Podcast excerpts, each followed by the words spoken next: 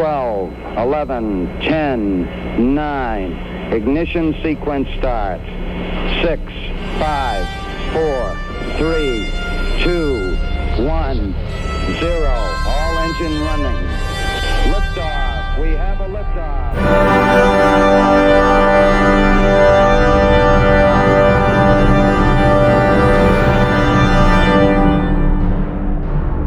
Letzter Tag. Äh, gestern hat es nochmal aufgehört zu regnen, heute nicht.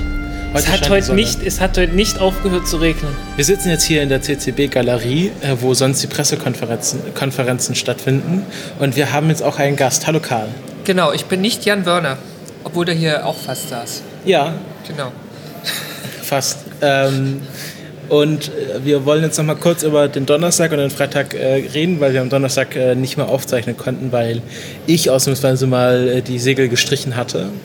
Äh, Frank, was hast du denn gestern so gemacht am Donnerstag? Äh, ich bin wild rumgerannt und habe Interviews gemacht. Ich gehöre jetzt zu der Sorte Mensch, die verzweifelt guckt, ob wirklich der Aufnahmeknopf gedrückt wurde am Anfang des Interviews. Es gibt ja immer nur zwei Kategorien von Menschen. Es gibt einmal die Leute, die das ganz befreit machen und die anderen, die einmal diesen Knopf nicht gedrückt haben. Und ich gehöre jetzt zu letzterer Kategorie. Äh, ich hatte ein sehr schönes Gespräch gehabt ähm, mit äh, der äh, Universität Bremen. Gibt es die Cypher Rocket mit ähm, ähm, ähm, so Kerzenwachs und äh, flüssigem Sauerstoff. Du meinst diese Hybridrakete, genau die. Und ähm, wir haben uns sehr gut unterhalten. Müsst ihr mir glauben. Ähm, ja, äh, es waren noch ein paar andere. Ähm, es gibt so einen Stand von Bayern Chemie, wo die sich geteilt haben mit einem anderen. Äh, die hatten einmal Fieb-Triebwerke und einmal kleine Schwungräder. Das war recht interessant. Ähm, beim Fraunhofer Stand war ich, aber der, da habe ich noch kein Interview gemacht. Wir haben, äh, was habe ich noch alles noch gemacht? Äh, ich habe diverse Gespräche noch gehabt. Berlin Space Technologies hatten wir schon. Ach ja, die, die Astrofeinwerkstatt in Berlin, Adlershof. Mit, der hab ich ein, mit denen habe ich ein sehr gutes Gespräch gehabt. Äh, ich hatte, es waren noch ein paar mehr, glaube ich. Ähm, ja, sehr viel halt. Ne? Äh, und dann war da noch die Sache mit den Chinesen. Okay. Äh, Karl, du warst auch dabei? Ich war auch bei den in Chinesen, genau. Bei den Chinesen äh, Vortrag über die, über die chinesische Raumstation. Über die CSS. Die CSS, äh, die aber nach wie vor Tiangong heißt. Auch Tiangong 3 hat er ja mit erwähnt. Ja, und äh, irgendwann war die Session vorbei, also der Vortrag. Und äh, ja, Fragerunde, ich habe so ein bisschen gefragt äh, nach, nach, nach dem optischen Modul, ob das kommt, ob es international Partner geben wird und äh, was war es noch? Ja, halt sowas. Und dann bin ich nochmal dran gekommen mit Fragen und habe gefragt, ob es nicht der internationalen Kollaboration und äh, der internationalen Aufmerksamkeit für die Raumstation äh, helfen würde, wenn ein paar westliche Journalisten beim Start in Wenchang dabei wären von der Raumstation. Das wurde dann auf höfliche Weise so erklärt, dass man nicht gesagt hat, dass dort keine westlichen Journalisten anwesend sein werden, aber dass natürlich alle Journalisten äh, die, die zur Verfügung gestellten Bildmaterialien weiter verbreiten dürfen. Ja, wobei diese Lange Marsch 5 Starts, habe ich mir vorhin sagen lassen, ja eigentlich öffentlich sind. Die letzten, beiden, Ja. die letzten beiden waren auch international öffentlich, aber der letzte ist halt äh, schief gelaufen und man muss dann halt mal sehen. Ähm, Wobei jetzt erstmal, das, das Spannende ist ja jetzt erstmal der Return to Flight irgendwann genau. Anfang nächsten Jahres. Da werden sie wahrscheinlich am meisten Bammel haben. Vielleicht musst du danach nochmal vorsichtig irgendwo anfragen, weil sie wissen, dass die Dinger wirklich fliegen, Ja. wie sie sollen.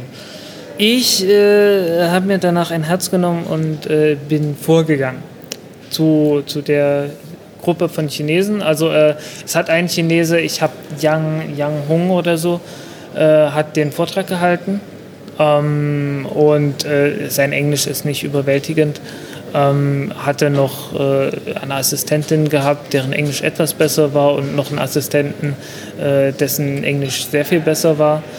Und äh, mit dem hatte ich, den hatte ich erstmal angesprochen, weil man spricht mit dem Menschen, der einen am besten versteht. Die Übersetzerin, also habe ich mir vorhin sagen lassen, hat wohl auch sehr schlecht übersetzt. Also das Ah, war das- wohl ein Teil das- des Problems. Das kann sehr Wie gut oft, sein. wie oft auch in den Fragerunden mit Ja. Chinesen, auch hier nach den technischen Vorträgen. Ja, es, es, ist, es hat was, äh, im Englischen nennt man das Ganze Chinese Whispers. und, und genau so ist das. Äh, ich habe meine, äh, meine Kartensammlung ist irgendwo anders. Naja, jetzt weiß ich nicht mehr, wie er hieß. Äh, bei, bei Jan irgendwas, ich habe es vergessen. Ähm, ja, und den habe ich dann gefragt, äh, wäre es vielleicht möglich, ähm, einen Film zu drehen in China? Äh, mit der schlichten Begründung, es weiß so gut wie niemand was außerhalb von China von der chinesischen Raumfahrt. Kein Schwein weiß, was, äh, dass die Chinesen so oft mit Raketen, äh, so oft Raketen starten wie kein anderes Land der Welt. Äh, und das ist wohl sehr gut angekommen, so als, als Begründung. Und ich habe dann auch meine Visitenkarte hinterlassen und äh, ich habe erfahren, wenn man sowas machen will, es gibt über das äh, Foreign Relations Office, äh, gibt es wohl einen offiziellen Kanal, mit dem man das machen kann. Äh, was ich auch mitbekommen habe, die Chinesen wissen unbedingt, nicht unbedingt selbst, äh, was, wer für was zuständig ist. Noch nicht mal, wenn sie selbst dafür zuständig sind. Weil ich, das, das, das, das ärgert mich gerade, dass ich die, äh, dass ich die Business Cards, äh, dass ich die alle irgendwo anders verstaut habe. Die sind gerade noch im Hotel. Also ich habe zu Hause so ein Buch über das chinesische Raumfahrtprogramm und der erste Satz da drin, das ist eines der komplexesten und am schwersten zu durchschauenden Ja. Raumfahrtprogramme der Welt. Ist einfach so. Jedenfalls, äh, der eine ist für, für International Business Relations oder irgend sowas verantwortlich und der andere ist einfach bloß äh, Head Engineer oder so Human Spaceflight. Äh, der Vortragende war das und der, der bei Moyan, ich glaube so hieß der bei Moyan, äh, der ist, ist halt hier für International. Und dann hat der Große erstmal den Kleinen kurz in den Arm genommen, kräftig gelacht und äh, gesagt, hey, das ist deine Aufgabe, dich mit dem da auseinanderzusetzen. ich fand das, äh, ja, ähm, ich habe nicht gelacht. Ähm, äh, ja, so lief das jedenfalls und ähm, naja, ich habe jetzt, äh, ich habe da jetzt offensichtlich einen Kontakt. Und ich weiß, wen man ansprechen muss, so ungefähr. Ich habe da auch, hab das auch auf der Webseite gefunden und äh, da ist genau ein Ansprechpartner für die ganze Welt. Das ist doch, äh, das ist schon mal ein Schritt in die richtige Richtung. Das Man muss nur hoffen, dass sein Spamfilter ähm, nicht zu scharf eingestellt ist. Google Mailadresse. Okay, klingt gut. ne? Ähm, du warst auch in dem Vortrag über die Chinesen oder wo Da warst war du? ich auch, Okay. genau. Der war, ich, ich fand ihn auch ganz interessant. Da hat er auch einige technische Slides Ja. ge ge gebracht und auch, was, was glaube ich noch nicht öffentlich bekannt war, es gibt wohl auch Pläne, die Station noch größer zu bauen, als man es bisher, also Das so eine war, das war haben. Ne? mindestens impliziert bisher. Genau, Ich aber habe es ich hab's aber schon ein paar Mal gesehen. gab es immerhin auch eine Grafik, die dann auch gleich auf Twitter kursierte. Ja, und er hat gesagt, so 120 bis 180 Tonnen. Genau. Ich hab, ISS sind 400, glaube ich. ja, ja. Also, aber es ist schon eine Es geht dann so in die. Richtung Mir-Raumstation, weil zurzeit ist ja deutlich leichter als Gut, sie müssen erstmal starten und Pläne kann man viele haben und so. Genau. Und sie wollen ja auch irgendwie zum Mond Menschen und was weiß ich, aber es ist natürlich trotzdem. Ich weiß gar nicht mehr, wer die Frage gestellt hat, äh, ähm, ähm, wann die ausgebaut wird und durch wen. Ob ich das war oder ob das jemand anderes war. Es kann gut sein, dass jemand anderes war. Ich weiß es nicht mehr. Genau. Soll ich mal erzählen, Ja. was er sich äh, war in der, in der Session über den Weltraumaufzug? Ähm, einfach vor allem aus dem Grund, weil ich erst vorletzte Woche einen Artikel dazu recherchiert habe, ähm, wo ich auch schwierig fand, äh, für den ich das auch schwierig fand, so die Quellen zu finden. Und jetzt hat es mich interessiert, was da noch so an zusätzlichen aktuellen Informationen, was die Forschung an den Materialien, also an diesen Kohlenstoff-Nanoröhrchen, die man möglichst lang bauen will, äh, was, was da noch so passiert. Erstmal war interessant an der Session, dass die sehr japanisch dominiert war und die meisten japanischen Forscher, die da offenbar ganz tief drinstecken in den zumindest theoretischen Überlegungen zu dem Konzept, auch alle recht alt wirkten. Also es gab eins, zwei Studenten aus Japan, die auch vorgetragen haben, aber ähm, also ich weiß nicht, ob das jetzt das Feld wieder, äh, Forschungsfeld wiedergibt. Es gibt ja auch ähm, zumindest im Kibo-Modul ähm, Experimente, dass sie diese Na ähm, Kohlenstoff-Nanoröhrchen Weltraumbedingungen aussetzen. Ähm, und gucken, wie, wie gut das eigentlich ähm, das Material das aushält. Ähm, Wie äh, viele, insofern wie, viele dran. wie viele dieser Japaner haben sich nicht an das Klischee gehalten und äh, einfach Folien präsentiert, die dann vorgelesen wurden? Also ich habe ja, ich hab ja mitbekommen, die Steigerung von Folie vorlesen ist mit dem Laserpointer auf die Folie zeigen, also was es, man gerade vorliest. Sie, sie waren deutlich kommunikativer als ähm, die meisten chinesischen Forscher, die ich auf der Konferenz gesehen habe. Okay. Also haben auch gut auf Fragen geantwortet. Ähm, und ich denke mal, das ist einfach eine Frage der, wie lange die Kulturen so schon so, so zusammen funktionieren. Ja? Die Japaner sind einfach in der Scientific Community länger drin. Okay. Deswegen hatte ich den Eindruck, die waren also nicht so leicht zu verstehen, aber ähm, die haben selber formuliert. Okay, dann, Eindruck. dann äh, ist das wohl abhängig davon, in welcher Session man war, weil ich hatte tatsächlich, äh, ich hatte wirklich den umgekehrten Ja, Eindruck. okay. Ja gut, das sind ja jetzt immer Einzelfälle, ist schwer zu sagen. Aber ähm, also nochmal zu den Kohlenstoff-Nanoröhrchen, was, was ich tatsächlich in meinem Artikel nicht drin hatte. Ähm, oder ich hatte es am, am Rande drin, hatte aber nicht gewusst, dass es diese Experimente gab. Ähm, ein großes Problem in der Umgebung am All ist neben UV-Strahlung Ox ähm, ähm, elementarer Sauerstoff, der in der Ionosphäre vorkommt. Also Rest- Restatmosphäre Restatmosphäre, wo der Sauerstoff schon durch die Sonne, das Sonnenlicht gespalten wurde letztlich. Und der ist recht aggressiv. Und da haben sie festgestellt, dass diese Kohlenstoff-Nanoröhrchen innerhalb der Zeiträume, die sie da geprüft haben, weiß nicht, Monate, Wochen, ähm, die so sehr angegriffen wurde, dass er signifikant an Dicke verloren hat in der Zeit und gleichzeitig auch 40 bis 60 Prozent der ähm, Festigkeit. Was natürlich kein so gutes Signal ist für diese Technologie. Ähm, jetzt überlegen sie irgendwie, das besser zu beschichten noch gegen, diese, gegen diesen Sauerstoff. Ja, es hängt natürlich auch, wie, wie dick waren die? Das waren so Fäden, glaube ich, also ein paar Zentimeter lang, ein paar Millimeter dick. Millimeter. Millimeter, ja, wenn ich das richtig im Kopf habe. Das ist schon ziemlich dick. Ja, ja, Okay. genau. Okay, dann ist böse. Okay, alles klar. Mhm.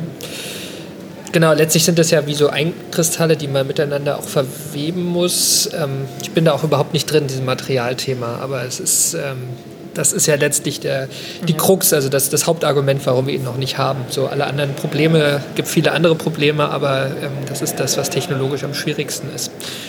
Ähm, genau, also vielleicht kommt er vor der Kernfusion, vielleicht nachher, wir werden es sehen. Aber wenn, also diese Kohlen, ich habe nämlich deinen Artikel auf den Reportern auch gelesen und wenn das von organischen Materialien angegriffen wird, wäre das dann aber auf dem Mond kein Problem, oder? Hast du, war das im Vortrag angesprochen? Auf, Weil- auf, weil- auf, auf dem Mond könntest, müsstest du überhaupt keine Kohlenstoff-Nanoröhrchen verwenden, da Ah, könntest okay. du Kevlar verwenden. ah, okay. Das wäre mit heut, heutigen Technologien schon möglich. Du brauchst natürlich erstmal jemanden, der den Aufzug Mhm. auf dem Mond ja, benutzen will. Ja. Aber das kann ja in den nächsten 20 Jahren durchaus passieren. Ja, weil ich, wir hatten mal 2016 mit dem Markus Landgraf auf dem Kongress geredet und er meinte halt, wenn wir halt einen Fahrstuhl auf dem Mond haben und einen Fahrstuhl auf der Erde, kriegen wir quasi, wenn wir das alles solar betreiben, gratis Transport zwischen Erde und Mond hin. Ähm, deswegen fragte ich, ob vielleicht der Mondfahrstuhl früher kommt als der Erdfahrstuhl. Also man muss ja auch bestimmte Techniken erproben, zum Beispiel Ausweichmanöver mit dem Ding, dass man das unten frei lagert und Mhm. ja. ein bisschen auch Schwingungen auszugleichen, wenn da was hochfährt und so. Ähm, und sowas macht ja Sinn, äh, in einem kleineren Maßstab ohne Atmosphäre zu testen. Mhm. Genau. Ähm, genau, das, das habe ich gestern, was habe ich denn noch gestern gemacht? Mal kurz überlegen. Ähm, ich war abends noch, äh, wo ich eigentlich schon total platt war, ähm, da war so eine Keynote von äh, Tom Enders, dem CEO von Airbus, den ich jetzt auch noch nicht kannte. Ähm, der recht äh, unterhaltsam war, also hat so ziemlich ausgeteilt, auch gegen, gegen die Ah, das habe ich gelesen. gegen die ESA, genau, er hat irgendwie gesagt, hier, our industries in Europe are too fragmented, the European space governance is often inefficient, we are wearing ourselves out with these discrepancies and most of all, there's not enough trust between France and Germany. Was natürlich wahrscheinlich auch ein Stück weit Selbstkritik ist bei einem Unternehmen Bei wie Airbus. Airbus. Ja. Aber natürlich hängt es ja auch irgendwie zusammen. Ja. So, und ähm, er ist eigentlich auch dafür, diesen ganzen Geo-Return also dass äh, Gelder bei Projekten gemäß der Mitgliedsbeiträge einzelner ESA-Mitgliedstaaten verteilt werden. Das, das zu, das zu äh, reduzieren oder zumindest umzubauen. Ja. Ähm, ist mal die Frage, ob er da im, im, Sinne der europäischen Gesellschaft spricht oder im Sinne von Airbus. Wahrscheinlich eher im Sinne von Airbus. Aber ja, war, war ganz interessant. Er ist aber auch irgendwie Gebirgsjäger gewesen und Airbus intern wird er auch Major Tom genannt. ähm, also ich glaube, der ist auch bekannt für direkte Worte. Okay. Ja, äh, Thema Frankreich, Deutschland, da habe ich eine schöne Überleitung, weil ich war nämlich ähm, ich fange mal nachmittags an. Ich war nachmittags äh, auf der Medientour durch das DLR Bremen. Ähm, das war für die Presse, also es gab schon viele Studententouren, man konnte auch über die Webseite welche buchen, aber es gab nochmal extra eine für die Presse und äh, die war Donnerstag nachmittags. Wir waren irgendwie nur zu viert, also ich habe zwei sehr nette äh, koreanische Reporter getroffen von Donga Science. Ähm, da war immer der C äh, die CEO und der Editor-in-Chief und äh, sie meinte dann, ja, sie machen ein ganzer Verlag, irgendwie drei Publikationen bringen sie in Korea raus. Und das war einmal äh, Yon Xing Yang und äh, Yang Kyung Ai. Ich werde wahrscheinlich diese koreanischen Namen total zerhäckselt haben, aber ich habe die Visitenkarten wenigstens dabei. Ähm, dann habe ich noch einen sehr netten Briten getroffen, David Todd ähm, von Sarah Data der macht, ähm, die machen eigentlich so, äh, so Wirtschaftsanalyse für Raumfahrt und betreiben auch eine sehr große Datenbank über Raketen und Satelliten und also was alles gerade im Orbit schwebt. Und er ist aber Head of Space Content, also er schreibt auch so einen Blog auf deren Webseite. Und das war ganz lustig, weil er dann meinte, ja, es ist, ähm, ist euch mal aufgefallen, dass zum gleichen Zeitpunkt, als die Franzosen sozusagen die Ariane 6 bekommen haben, Jan Wörner Direktor der ESA geworden ist. Also dass das so ein Trade-off ja, war. Das, das war, ja, ja. Dass die, äh, dass die Franzosen das bekommen und die Deutschen. So zum Thema Beziehungen zwischen Frankreich und Deutschland in der ESA. Aber davor gab es äh, Jean-Jacques Dordain, ne? Also ja. Ja, aber, das, aber weil, damit die, weil die Franzosen die Ariane 6 nochmal bekommen haben. Die Frage ist, was haben die Deutschen für Jean-Jacques Dordain bekommen, zehn Jahre vorher? Das ist. Äh, Da musst, musst du noch, müssen wir noch mal recherchieren. Genau. ähm, äh, und äh, was auch ganz lustig war, er hat anscheinend so ein sehr lustiges Hobby, wo er sich einfach lustige Dinge ausschreibt, die er sieht. Und da hat er mich gefragt, was ich denn so Lustiges erlebt hatte. Und ich, ich war, mir fiel jetzt nichts ein, weil er meinte, also ich habe Folgendes gesehen. Einmal ist Jim Bridenstine anscheinend mal im Fahrstuhl hier stecken geblieben. äh, es war kein Weltraumaufzug. Nein, es war kein Weltraumaufzug. äh, dann hat er gesehen, wie jemand über ein Bitte, Bitte nicht ausrutschen äh, Schild gestolpert ist. Und ähm, das dritte war, genau, die Kolumbianer und die Peruaner wollten im Bereich Raumfahrt einen Vertrag unterzeichnen, aber die Kolumbianer sind nicht aufgetaucht. Zu ihrer eigenen Vertragsunterzeichnung. ähm, äh, ich fand ja, ich fand ja, dass äh, ich finde halt dieses DLR-Schild am DLR-Stand gibt es irgendwo so ein so ein Schild, da steht einfach nur Space da und da direkt direkt hinter dem Space ist ein Satellit abgebildet, der so kreuzförmig Die ist. Man könnte halt. sagen, es ist X-förmig, so wie in Space X. Ah. Und drunter steht auch noch Moves. Also ja, ja, ja, ja, Space Moves, aber steht es halt SpaceX Moves am DLR-Stand. ja, ja. ähm, und äh, genau, die Führung durchs, durchs DLR, das ist, glaube ich, das Institut für angewandte Raumfahrttechnik. Und ähm, die machen verschiedene Sachen. Ähm, wir haben leider nicht so eine, so eine intime Tour bekommen, sondern halt so eine klassische Besuchertour. Dieses Gebäude da ist von 2011, also relativ neu. Und die haben gleich, als sie den Clean Room gebaut haben, so eine Besuchergalerie quasi drüber gebaut mit großen Fenstern, wo man dann direkt in den Clean Room reinschauen kann. Und ähm, ich weiß nicht, kennt ihr Eucropis, den Satelliten? Das ist, so ein, ist hier irgendwo ausgestellt. Ja, genau. Das ist so ein Satellit, der soll in einem Monat starten. Da sind Tomatensamen drauf und die wollen den dann, also sie haben zwei Kammern und dann drehen sie den erstmal auf Mars-Gravitation und aktivieren eine Kammer und lassen die Tomaten wachsen. Also mit einer Zentrifuge, oder? Ja, der Satellit dreht sich halt ja, selber, ja. also um ah, sich selbst. Okay. Also wie so bei 2001, genau. Und äh, die, dann äh, drehen sie es auf Mars-Gravitation hoch und dann aktivieren sie die andere Kammer. Und das fand ich ganz spannend. Und dann hat man in den Clean Room reingeschaut und hat man gerade gesehen, wie der Satellit verpackt wurde. Das war sehr lustig. Es war ein bisschen wie Geschenk verpacken. Die hatten da so große Abroller mit so Isolierband und so äh, Kupferband. Und dann haben sie den Satelliten gerade so eingepackt für die Verschiffung. Und daneben lag das die Kupferband brauchst du wahrscheinlich, damit die statische Elektrizität irgendwie ja, abgeleitet werden kann. Wahrscheinlich. Ja, weil äh, es gab ja diese, diese Experimente, ähm, dass man mit Tesafilm, wenn man den abrollt, äh, da entstehen nicht nur, nicht nur Funken, sondern da entstehen sogar Röntgenstrahlen und es ja. hat mal jemand äh, auch da mit glaub, dem Finger geröntgt. Ja, ja, äh, ich glaube, es gibt in der Tesa-Fabrik irgendwie haben so eine ganz große Teserrolle und da ist irgendwie, wenn man da, da kann man, darf man nicht drunter herlaufen, weil da so viele, so viel elektromagnetische Strahlung entsteht durch das Abrollen des Tesers. ähm, oder was hat uns Tesafilm nicht alles schon beschert? Das ist ja unglaublich. Ja, also ja. Neben Graphen und. Ja, äh, ja und die, die Zukunft, die ewige Zukunft der, äh, der Speichermedien. Ne? Genau.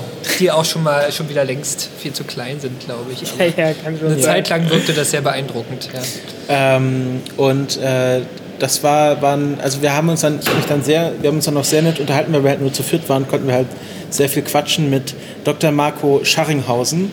Der ist äh, Mathematiker im, beim DLR und hat unter anderem zum Beispiel die Oberfläche von Raigo mitberechnet für die Landung.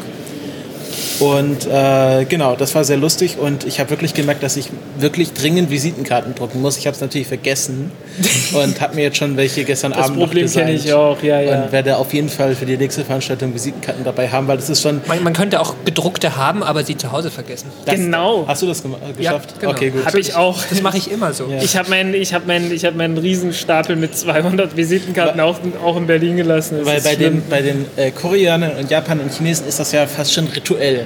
Nicht man, nur fast. Ja, da wird ja quasi so, die, so mit so einer Verbeugung die Visitenkarte überreicht und ja. ausgetauscht. Ja, und, und, äh, und, es gehört dazu, schon unhöflich. und es gehört dazu, dass man sich die durchliest. Und ja. zwar aufmerksam. Ja.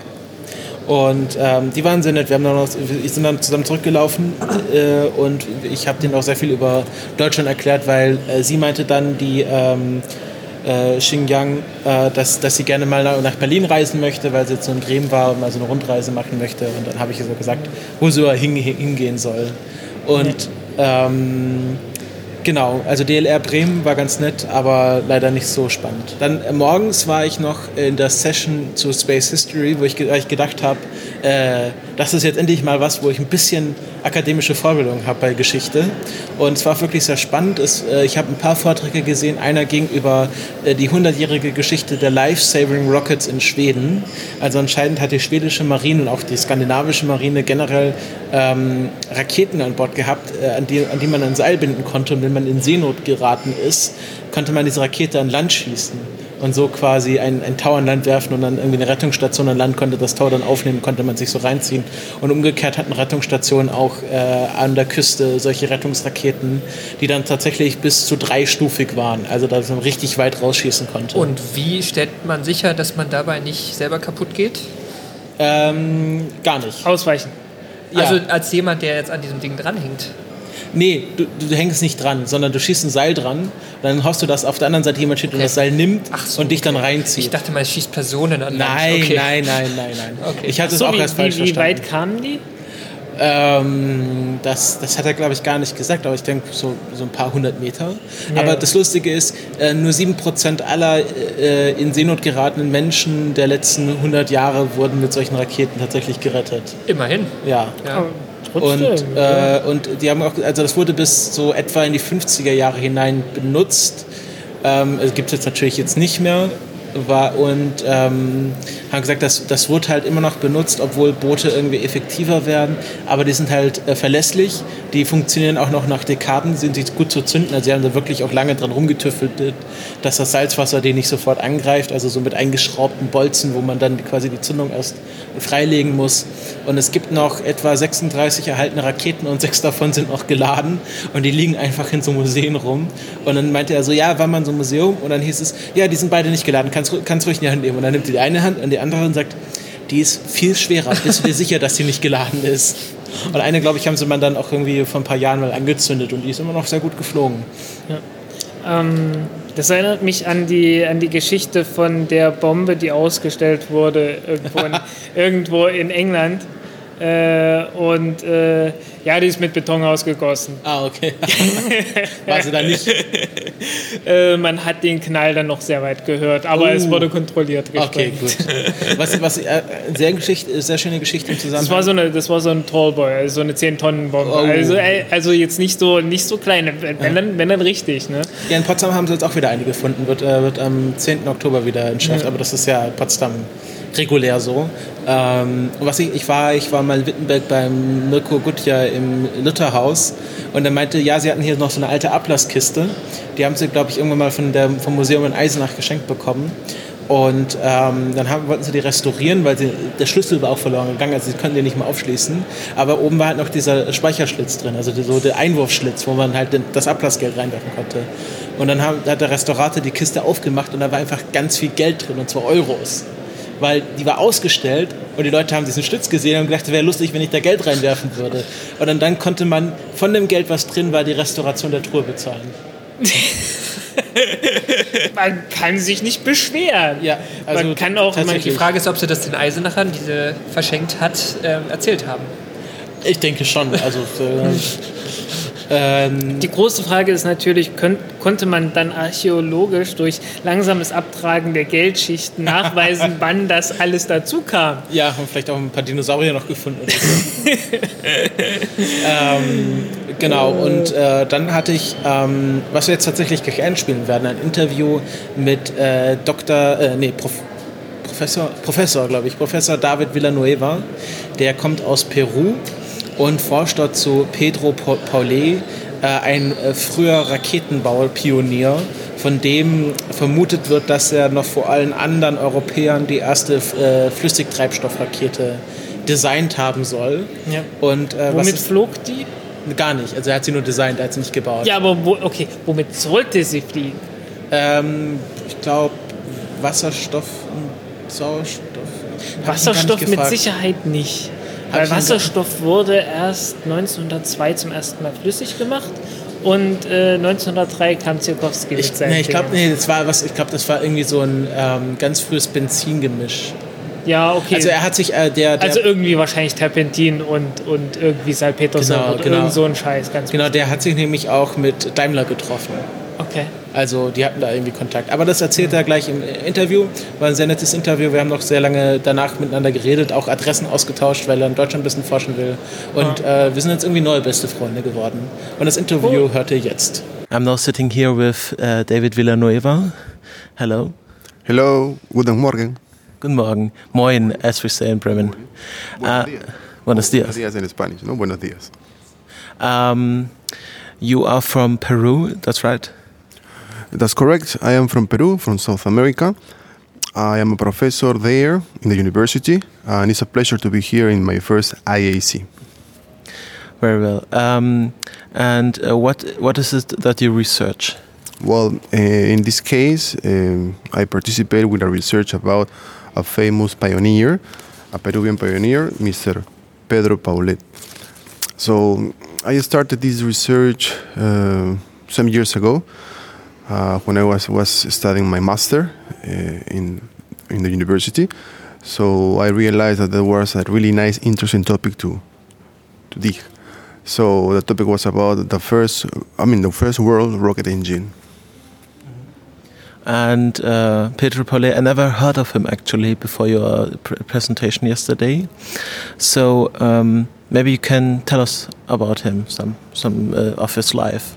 Of course. Um, well, to start, I can say that there are some books, especially books from Germany, and also some books from Russia and USA that mention that he was doing, he was testing uh, liquid propellant rocket engine in, almost at the end of the 19th century.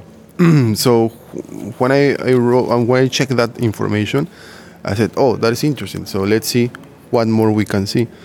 Unfortunately, when I check other books, uh, I found the opposite. No, he didn't. No, we don't know. Or maybe we need more information. Okay, so with that, I went to the libraries, to different resources, and I started to ask the people who are connected with that topic. Um, so what he did in this case, he was a Peruvian student until 1895, and then he came to Europe to study, you know, to continue developing his his things. Um, the first information I found that he was here in Germany, um, and he came for an international industrial exposition. So in the papers, he's like you know studying, doing many things, and then there's another piece of paper that says in an interview, "Yeah, I was in France, I was practicing, uh, you know, the my rockets, and was testing different kinds of chemicals." uh, finally, uh, in, in that text, he said, uh, I decided to use liquid propellants for rocket engines. So that was like, you know, the beginning of this story. And uh, so he developed the first. Uh, so, so you think he developed the first liquid propulsion engine? Why? Why is it a controversial topic? Why? Why it's not clear? Actually, it's not what I think. Actually, it's what, according to the you know sources, happened. Uh, The, the controversial is because when he did this experiment was between 1895 and 1897, and then after 30 years, he wrote a letter. Remember, after 30 years, in that letter he said, "Hey, I found an article in a newspaper about Max Ballier, and he said that he is, you know, presenting a new experiment, a new uh, rocket ship. And, and one moment, I, I made that 30 years ago. That is a controversial moment when the other pioneers, uh, Tsiolkovsky, uh, Reining, and many other uh, authors, because the list is really big, they said the fifth person they said yes i believe we believe you yes he made it. And the other person said after some years later no where are the proof where are the selfie where are the photographs? Mm, it's really strange. So that is the, the controversial issue. And uh, when you check that's true. There's just one letter one article from that year the famous letter from 1927 but in my case i said if there must be something more so that's the reason I went to different, as I said, libraries, and I found an interview in 1909 and 1910. That is closer, not 1927. And he said the same. So we have another proof. And then there are many articles and papers and we can say information that is, you know, in the same direction. He made it in that time of year, no? So why didn't he publish it at uh, 1897? Why did he wait so long to tell the world about his invention? That is a really nice question. Why he didn't, you know, put it in, in a in a piece of paper, or maybe well, first we need to to analyze and understand the context. We're, we're in that moment, the new technology was a car. I mean, all the people that was you know walking, this, oh, a car is the new thing. When he was testing, because actually in, in his letters he said this start in Peru when I really uh, was practicing and enjoying fireworks. With fireworks was like the beginning, and then he was making some experiment with the fireworks, adding some animals to check the reaction of the animal, to, to analyze and check distance. There must, must be some diaries. Until now, I didn't find that diaries, but according to the other information, uh, I think one of the reasons is because it's very dangerous to use and practice uh, and test these uh, propellants or these you know things. So he was testing, he was doing that thing in France, and then I think in one of the process he had an explosion. Almost, I think he uh, lose one of the. I mean, not not like the complete ear. I mean, something inside, no. And and uh, there are some stories that is not until now is not so clear, but that he was arrested. So, if you are very young, if you have this problem, you're maybe putting in a piece of paper, yes, I made it, no? But he was talking to different teachers and different uh, friends that, yes, this is my work. Some of them, for example, there is a scientist from England, um, Mr. E. G. Richardson. He wrote then, yes, it's true. I, I remember in Paris he was making this, and that is interesting, no? But uh, um, in the interview of 1910, he said, well, at that time, that's true. I didn't want to to publish that because that was something really brand new. And on the other hand, uh, there this was not only my case. There were also some people doing not the same, but doing experiments. I think he's not his mistake, but I think he was a little or very humble, so he didn't put it in a piece of paper. But then years later, he realized that nobody was doing the same work. So he said, "No, I'm going to put it." So that means almost like 10 years later, no, in a piece of paper that is really brand new. That is information that I uh, brought to the conference. So um, your sources are mainly uh, letters you wrote. So uh, there are interviews in newspapers. One thing is to have a letter that is something private. Mm, could be a fake letter, could be original one. But another thing is when you have an interview and you put it on the press. That is something more. So if, if I gave you the, the exact date is 1910 as September, uh, you will see in all the newspapers. I mean, from Peru, or maybe the, also because at that time the newspapers that they printed in our country they also send uh, around the world. So it's not something that is just in one place. On the other hand it was a real difficult for me to find because it's a very old stuff. But it's true it is not only letters it's just information that is there. And then there are more connections in other articles and papers and research that said oh, that's correct. He made it at that time huh? So you researched in Peru with uh, newspaper archives? Well, actually, as uh, Mr. Paulet, uh, he traveled a lot and he worked in different places. Um, if you want to check, I mean, America, Peru, then he traveled to Europe.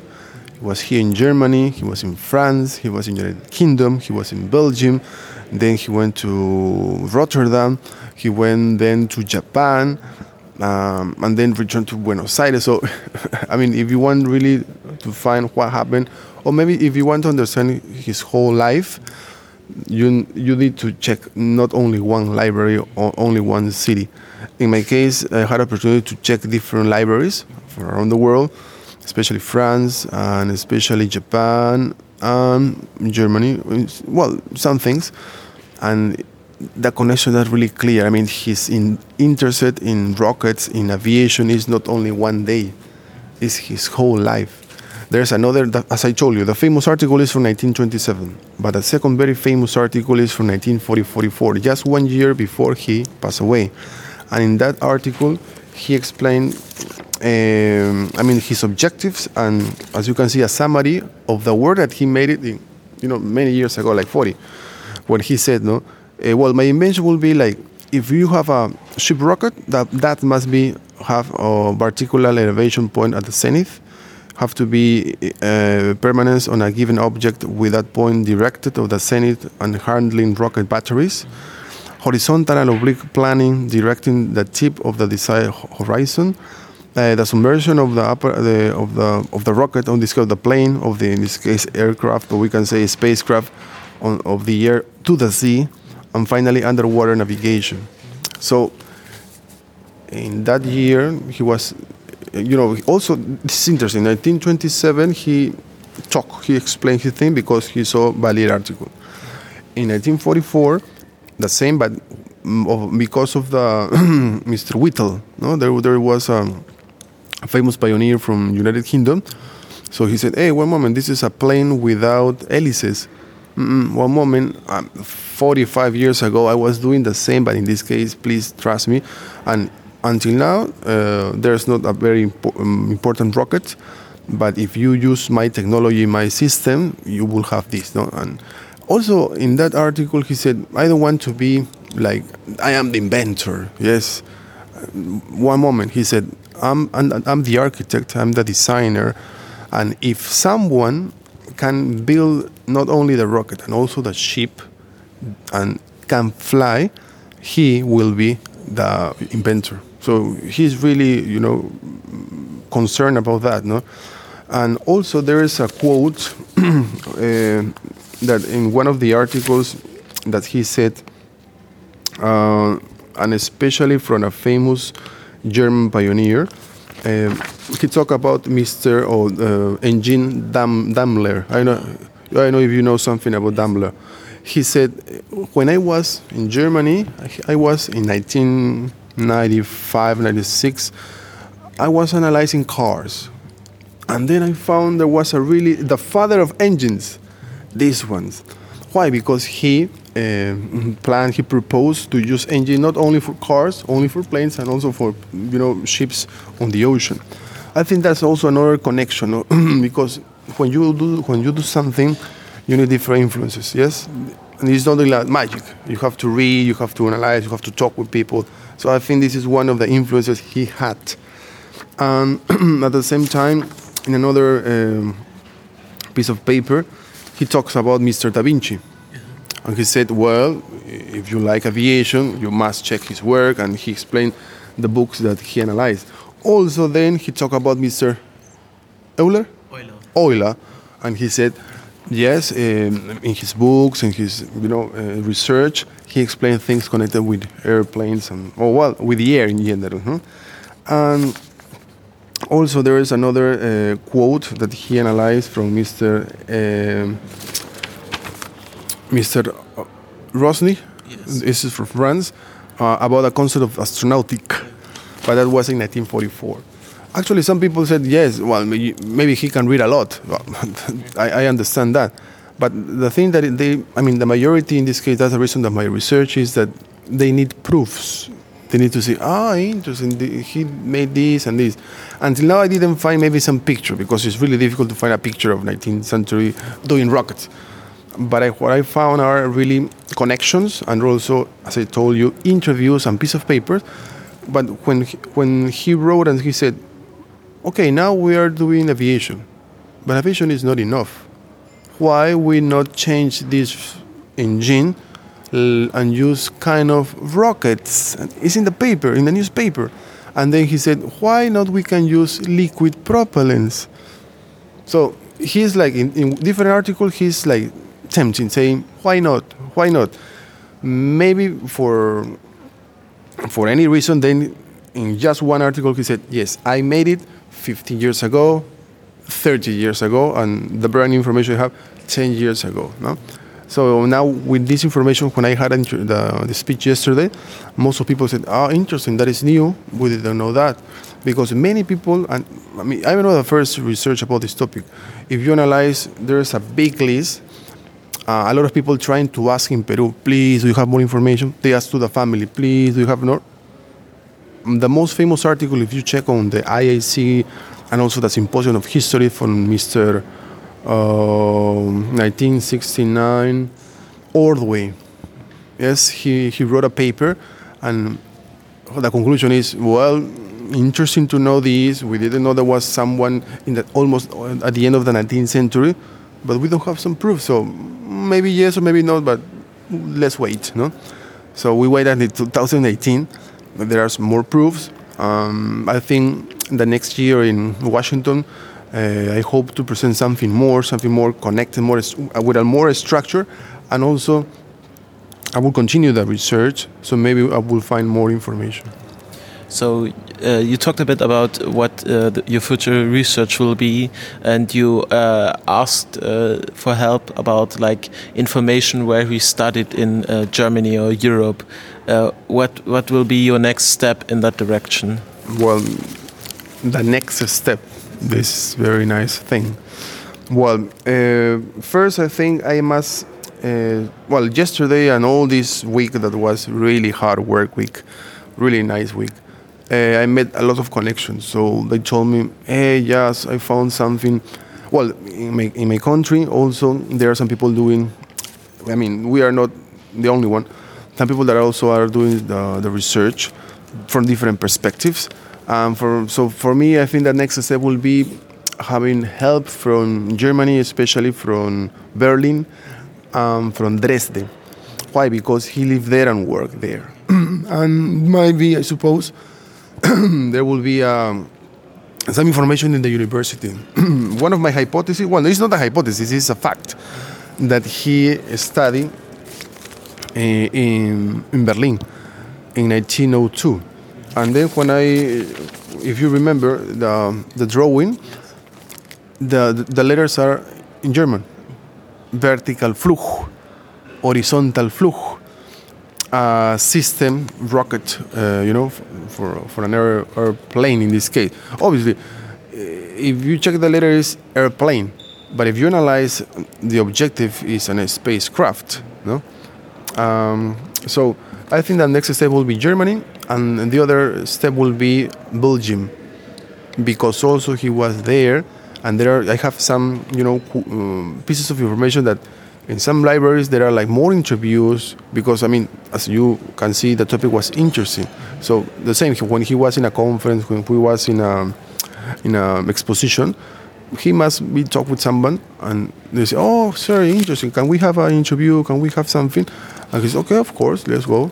But the information are in those countries, also in Japan, because 1930, 1935, he was there, and there are some also connection that he was still con- visiting different aviation, you can say factories or chemical industries, because as the conclusion of this, the key was not only, I mean, the rocket engine was the key, but the propellant was the key. He was testing many things, so I suppose that will be my next step: Germany, Belgium, and Japan. Well, I'm looking forward to your presentation next year in Washington. Uh, thank you so much for your time, and uh, I wish you a good tr uh, travel home. Okay, thank you very much, Christopher. Thank you for for being here for for the interview, and for sure we will have a time to see you again. Goodbye. Bye bye. Gut, das war das Interview mit äh, Professor Villanueva und äh, wie machen wir jetzt weiter? Ich glaube, wir gestern haben wir besprochen, niemand von uns war bei der Juris Ich- Night, nehme ich an, oder? Nee. Okay. Nee. Äh, ich, äh, wie gesagt, ich weiß nicht mehr, welche Interviews ich alles geführt habe. Äh, Hast du davon was aufgenommen? Ich, die Interviews, die ich geführt habe, habe ich aufgenommen, ja. Aber du weißt nicht mehr, welche es sind. ich weiß nicht mehr alle, welche das waren. Äh, es, es, irgendwie, ich, es liegt mir ein bisschen auf der Zunge, es waren noch ein, zwei. Aber wir spielen jetzt einfach ein und dann können sich Die- die Leute ja überraschen lassen. Ja, von gestern, genau. Ähm, ich, ich sag dann, ich weiß es nicht mehr, welche. Was, was war es denn noch? Ich komme nicht drauf, egal. Na, wir spielen es jetzt ein und dann werdet ihr herausfinden, was es war. Genau. Ich bin hier am Stand des DLR äh, vor, einer vor einem kleinen Ausstellungsstück namens iBoss. Und ähm, ich unterhalte mich mit wem? Ähm, ich bin Philipp Richard, ich äh, bin wissenschaftlicher Mitarbeiter an der äh, RWTH Aachen am Institut für Strukturmechanik und Leichtbau. Dieses eine, ähm, wird von dem DLR finanziert, dieses ähm, Forschungsprojekt. Und ähm, da arbeiten verschiedene Institute von verschiedenen Universitäten in ganz Deutschland dran. Äh, unter anderem halt die RWTH Aachen und auch die Technische Universität Berlin, neben noch weiteren.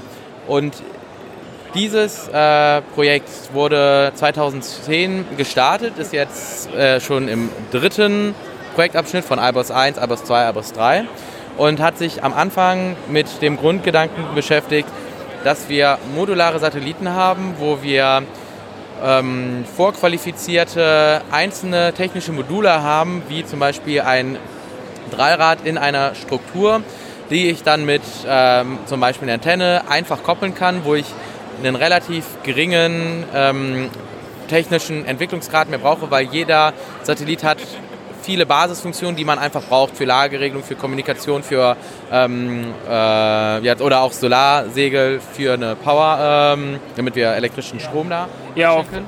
äh, genau so kam auch die, die Diskussion zustande, weil wir hatten uns gerade über Satellitenbusse unterhalten, darüber, dass so Satellitenbusse gewisse Services einfach bereitstellen können. Dann man dann im Prinzip eigentlich nur noch die Nutzlast oben drauf machen müsste. Das Ganze ist natürlich in der Praxis alles etwas komplizierter, aber ihr wollt das Ganze etwas einfacher machen. Genau, weil genau da ist das Problem, dass jeder mehr oder weniger seinen Satelliten komplett neu immer designt. Auch wenn da halt immer standardisierte Bauteile drin sind, die Struktur wird eigentlich immer neu designt, die muss qualifiziert werden, es muss getestet werden, das kostet Zeit und Geld. Und die äh, Idee ist halt, viele Sachen sind halt einfach nicht so besonders äh, für jeden Satelliten, weil die jeder braucht. Und dann kann man sozusagen dann seine Payload, die man dann speziell hat, dann sozusagen drauflegen. Dafür soll dann au- auch ein Programm sein, wie im App Store sage ich, ja gut, ich brauche das, ich brauche das, ich brauche das. Und dann habe ich meinen fertigen Satelliten. Das ist so diese große Idee von dem IBOS-Prinzip. Damit das Ganze funktioniert, brauchen wir eine Schnittstelle, die in der Lage ist, diese ganzen ähm, Module miteinander zu verbinden. Und da brauchen wir halt eine Schnittstelle, die in der Lage ist, äh, mechanisch diese Verbindung aufzubauen, aber auch eine elektrische Verbindung bereitzustellen, eine Datenverbindung bereitzustellen und auch, was in der Raumfahrt natürlich ganz wichtig ist, eine thermische Verbindung. Weil wenn man, ähm, der Vergleich ist ganz einfach, an meinem Hauscomputer habe ich einen Ventilator, mit Luft kühle ich meinen Rechner. Im Weltall hab, fehlt mir diese Luft. Ich kann also nur über Strahlung Werbung ab, Wärme abgeben. Wenn ich jetzt mehrere Blöcke zusammenpacke, kann es sein, dass ein Block die ganze Zeit von der Sonne bestrahlt wird. der wird immer heißer. Wenn ich jetzt meine Wärme nicht abgeben kann, wird der Block nach einer gewissen Zeit kaputt gehen. Deswegen brauchen wir diese 4 in 1 Schnittstelle. Und aktuell sind wir jetzt so weit, dass wir diese 4 in 1 Schnittstelle entwickelt haben und jetzt ich sage mal ganz kurz, wir sind in einem Podcast, wir können das nicht sehen, aber wir stehen hier vor einer runden, vor einem runden Ausstellungsstück mit sehr viel Kupfer außenrum. Innen drin sieht es nach einer optischen Kopplung oder was in der Richtung aus und außerdem einer mechanischen Kupplung, die man einfach mechanisch aufeinander drücken kann und dann äh, sollte das Ganze halten, so wie ich das sehe. Ja, im, äh, der Kerngedanke ist, äh, wir haben zwei androgyne Schnittstellen, das heißt, jede Schnittstelle kann mit jeder Schnittstelle koppeln. Ähm, auch wenn man es jetzt nicht sehen kann, ich zeige es mal, wenn die äh, aufeinander zukommen, sind beide sozusagen in, einem geschloss, in einer geschlossenen Position und dann ähm, wird eine von den Schnittstellen zur aktiven Schnittstelle erklärt und beginnt den Kopplungsprozess. Dazu fahren dann Pins raus, womit die letzte, ähm, ja, das letzte Justierstückchen durchgeführt wird und dann wird durch eine mechanische Kopplung dann die Bauteile miteinander verbunden. Die Schnittstelle ist halt komplett redundant aufgebaut, damit es nicht, äh, damit unser Konzept nicht daran scheitert, dass wenn ein System versagt, dass dann wir die Schnittstelle nicht mehr verwenden können. Dafür habe ich ähm, bei der äh, bei den elektrischen Schnittstellen habe ich insgesamt vier Paare, wovon äh, jedes in der Lage ist, ähm, eine Leistung von ähm, 25 Ampere bei 100 Volt äh, zu übertragen. Das heißt, selbst wenn jetzt hier eine Pin-Connection aus irgendeinem Grund versagt, sind wir weiterhin in der Lage, das hier ähm, zu, ähm, zu betreiben. Wir haben äh, auch die ähm, Datenverbindung ist natürlich auch redundant ausgelegt. Wir haben eine, ein äh, optisches Dateninterface, was über ein Ethernet-Protokoll äh, läuft. Das ist das wesentlich schnellere. Und wir haben dann noch ein zusätzliches, sollte dieses Mal versagen. Das funktioniert so ein bisschen wie Morsen. Wir haben eine LED und eine Foto-LED, die dann miteinander sozusagen mehr oder also im Grundgedanke dann halt so ähm, Daten austauschen können. Ist dann halt natürlich ein bisschen langsamer. Ich kann da jetzt keine Daten sagen, wie schnell das dann genau ist, aber so haben wir diese Datenkopplung dann auch redundant ausgelegt. Ja, wird irgendwas im Kilobit-Bereich sein. Ja, ähm, genau. Also das hier äh, die, die Ethernet-Verbindung, die kann halt äh, hier 1000 Megabit, also ein Gigabit sozusagen, ja. was dann die redundante ausführt, bin ich da dann mit genauen Werten überfragt. Ja. Ähm, die große Kupferplatte ist für den Wärmeaustausch. Genau, das ist hier auch das einzige Bauteil, was man hier sieht, was ein Dummy-Bauteil ist. Wenn ich ähm, eine thermische Kopplung nur über zwei Kupferplatten realisieren will. Wenn ich die beiden Kupferplatten aufeinander drücke, ich kriege diese Kupferplatten nie zu 100% gerade hin. da fehlt dann die, die Wärmeleitpaste, die man vom Computer kennt. Genau, und die kann ich nämlich gerade nicht verwenden, weil die im Vakuum ausgast und dann ist sie weg. Deswegen braucht man da ein anderes Konzept. Und zwar ähm, ist hier der Gedanke, dass ich diese Kupferplatte mit ganz vielen senkrecht ausguckenden Carbon Nanotubes miteinander verbinde und dann wie wenn ich zwei Zahnbürsten zusammenpacke, sie ineinander greift. Dadurch habe ich dann eine riesige Oberfläche, die äh, tolerant gegen Fertigungstoleranzen ist, in einem gewissen Maße natürlich. Und dadurch wir dann die Wärme über diese Carbon Nanotubes ähm, transferieren. Das hat auch noch den riesen Vorteil, wir haben kein Problem mit Kaltverschweißungseffekten. Wenn ich normalerweise im Weltall zwei Kupferplatten zusammenpacke und ich da relativ lange Wärme drüber laufen lasse, wird es am Ende so sein, dass die beiden Kupferplatten miteinander fest verschweißt sind und ich sie nie wieder auseinander bekomme, was natürlich für eine Schnittstelle, die sich auch wieder entkoppeln soll, äh, ziemlich blöd wäre. Ja, ähm, mit den Carbon Nanotubes, wie oft können die das, wie oft kann man das machen, bevor die sich dann äh, praktisch gegenseitig ausgerissen haben? Eigentlich sollen die sich gar nicht gegenseitig ausreißen, weil die ja nicht ineinander verhaken, sondern nur aneinander sozusagen vorbeigleiten und dann über die Oberfläche laufen. Ähm, hierzu haben wir halt leider noch keine Testdaten, weil das Herstellen von so einer Platte relativ aufwendig ist da man, ähm, damit diese Carbon Nanotubes richtig ausgerichtet sind, die in Kupfer eingebracht werden und dann durch Strangpressverfahren ausgerichtet werden. Dadurch kann ich nur relativ kleine Durchmesser realisieren und ich muss dann viele Platten, äh, viele kleine Scheiben davon schneiden, die zusammen sind dann und dann die Oberfläche freiätzen. Das wird aktuell produziert, unsere ersten Testplatten, sodass wir da dann auch wirklich äh, genaue Testergebnisse sagen können. Das äh, simulativ zu bestimmen ist quasi unmöglich, weil da auch das Wissen von diesen Carboniano-Tubes relativ ähm, äh, noch gering ist. Also die Carboniano-Tubes sind ja Gibt es da, gibt's da einen Plan B für den Fall, dass das mit den Carbon-Nanotubes nicht klappt? Ähm, also im Kleinen klappt das. Wir haben halt sozusagen diese Prozessschritte schon alle durchexerziert mit, so, mit diesen stranggepressten Profilen. Und ähm, wir haben auch schon Kupferplatt, kleine Kupferplättchen zusammengesintet hat, ohne diese Carbon-Nanotubes, um zu zeigen, dass auch das funktioniert. Aber wie sich das dann ganz im Großen verhält, wird sich dann zeigen. Ja, ähm, es geht ja nicht nur um das physikalische Funktionieren, sondern auch um das wirtschaftliche. Ähm, weil das Ganze klingt für mich jetzt erstmal nach, ähm, könnte recht teuer werden.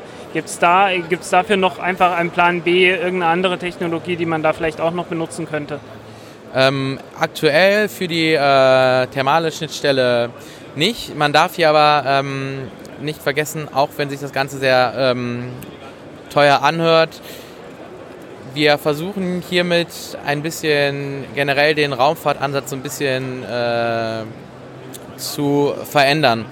Und in der Raumfahrt sind wir ja sowieso immer bei relativ hohen Kosten ähm, und wir versuchen ja, ich, ich, hatte mich, ich hatte mich unterhalten und äh, so eine Kiste, wie sie hier vor uns steht, äh, das sind so 30 mal 30 oder 40 so, mal 40. 40 mal 40 mal 40. Ähm, kostet dann auch schon mal über eine Million, so ein, zwei Millionen, was in der Größenordnung kann das schon kann das schon kosten. Genau. Also wir sind da sowieso schon so, solchen ähm, Preisen. Der Gedanke hier ist, dass ich dadurch, wenn ich, ich muss im ersten Schritt meinen Satellit nicht komplett aus diesen Würfeln bauen, sondern zuerst, um dieses ganze System so ein bisschen zu implementieren, reicht es, wenn wir ein paar Schnittstellen an einem Satellit haben, sodass wir dann in Orbit Sachen ranpacken können. Und dann ähm, nehmen wir im ersten Moment, ist es teurer, ja, wir nehmen mehr Gewicht mit, aber wenn jetzt was am Satelliten ausfallen sollte oder wir den Satelliten äh, aus irgendeinem Grund vielleicht am liebsten rekonfigurieren würden, aktuell können wir es nicht. Das heißt, wenn der Satellit im Orbit ist, können wir daran nichts mehr machen. Wenn wir durch den Start ähm, äh, gerade was ist ähm, vor ein, zwei Jahren durch kleine Mikrovibrationen in einer Kameraoptik, äh, die hochst präzise war, passiert, dass wir dann nur noch ähm, verschwommene Bilder aufnehmen können, ist dann sozusagen diese Satelliten mit diesem System auszurüsten, ein, am Anfang natürlich erstmal ein Kosteneffekt, kann sich aber dann während der Lebenszeit von dem Satelliten, weil wir die Lebenszeit verlängern können, weil wir den Satelliten rekonfigurieren können, auf einmal äh, sehr, sehr stark umkehren. Im ersten Moment, ja, ist es äh, ein bisschen mehr Kosten, die man da reinsteckt. Ja, ähm, spontan würde ich jetzt daran denken, dass man vielleicht äh, eine Paste finden könnte, die einfach einen sehr niedrigen Dampfdruck hat und äh, sehr, sehr langsam, wenn, wenn überhaupt, äh, ausdampft, weil es gibt ja doch verschiedene Materialien, man muss ja nicht unbedingt auf Fette und Öle und sonst was zurückgreifen, mit denen man das vielleicht doch noch realisieren kann, mit jede Menge Poren, mit denen, dann, mit denen man dann eine begrenzte Anzahl von Koppelvorgängen dann doch noch durchführen kann. Ähm, Gerade was äh, diese Pasten angeht, wäre natürlich ein Punkt, den man weiter genauer hinschauen muss, wenn das mit der Kupferplatte nicht funktioniert. Der Punkt ist ja auch, dass diese Schnittstelle jetzt auch auf viele Schnittstellen da sein sollen, die sozusagen nach draußen in All gucken und sozusagen darauf warten, dass sie verwendet werden. Das heißt, es kann ruhig fünf Jahre passieren, dass nichts mit dieser Schnittstelle passiert und die nur nach draußen guckt. Wenn ich, und da sind dann selbst sehr niedrige Ausgasungszahlen irgendwann dann trotzdem das Problem, weil nach fünf Jahren ich mit verschiedenen Wärmezyklen, die dann die Schnittstelle sicherlich sehen wird, äh, da dann Probleme haben. Das ist der Grund, weswegen wir gerne in der Entwicklung diese Systeme erstmal nicht betrachtet haben, sondern auf Systeme geguckt haben, die halt mit Ausgasung, mit Lebenszeit und halt auch durch ähm, Strahlung eigentlich nicht zerstört werden.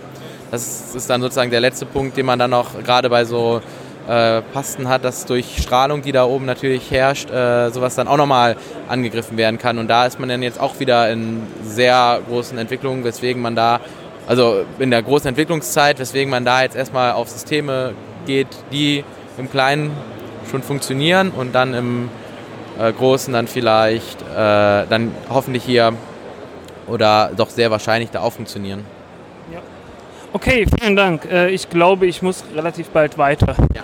Ja, ich bin hier an einem Stand, äh, der, so, der sich nennt Astro- und Feinwerktechnik Adlershof GmbH. Sehr schöner Name. Ja, ein, ein sehr ausführlicher Name und je länger der Name, umso eindrucksvoller ist er wohl. Ja. Haben wir uns damals bei der Gründung gedacht, jetzt würden wir auch, das war für den deutschen Bereich war das ganz okay, aber international, also wenn man sich mit Chinesen unterhält, die brechen sich die Zunge dabei.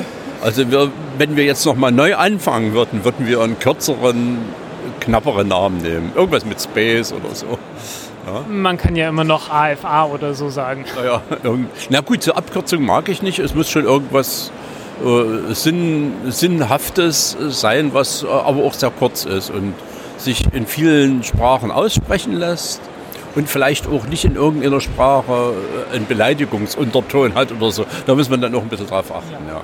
Okay, Moment, ich habe völlig vergessen zu fragen, mit wem spreche ich hier eigentlich? Ach so, Sie sprechen mit Michael Scheiding von der Astro- und Feinwerktechnik Adlershof GmbH und das ist der Gründer, der vor 25 Jahren das Unternehmen aus der Taufe gehoben hat. Okay, also schon etwas länger dabei. Ähm, wie ich sehe, Sie bauen äh, kleinere Satelliten. Ähm, bauen Sie die selber oder, oder geben Sie das in Auftrag oder, und entwickeln das Ganze nur oder was, was genau machen Sie daran?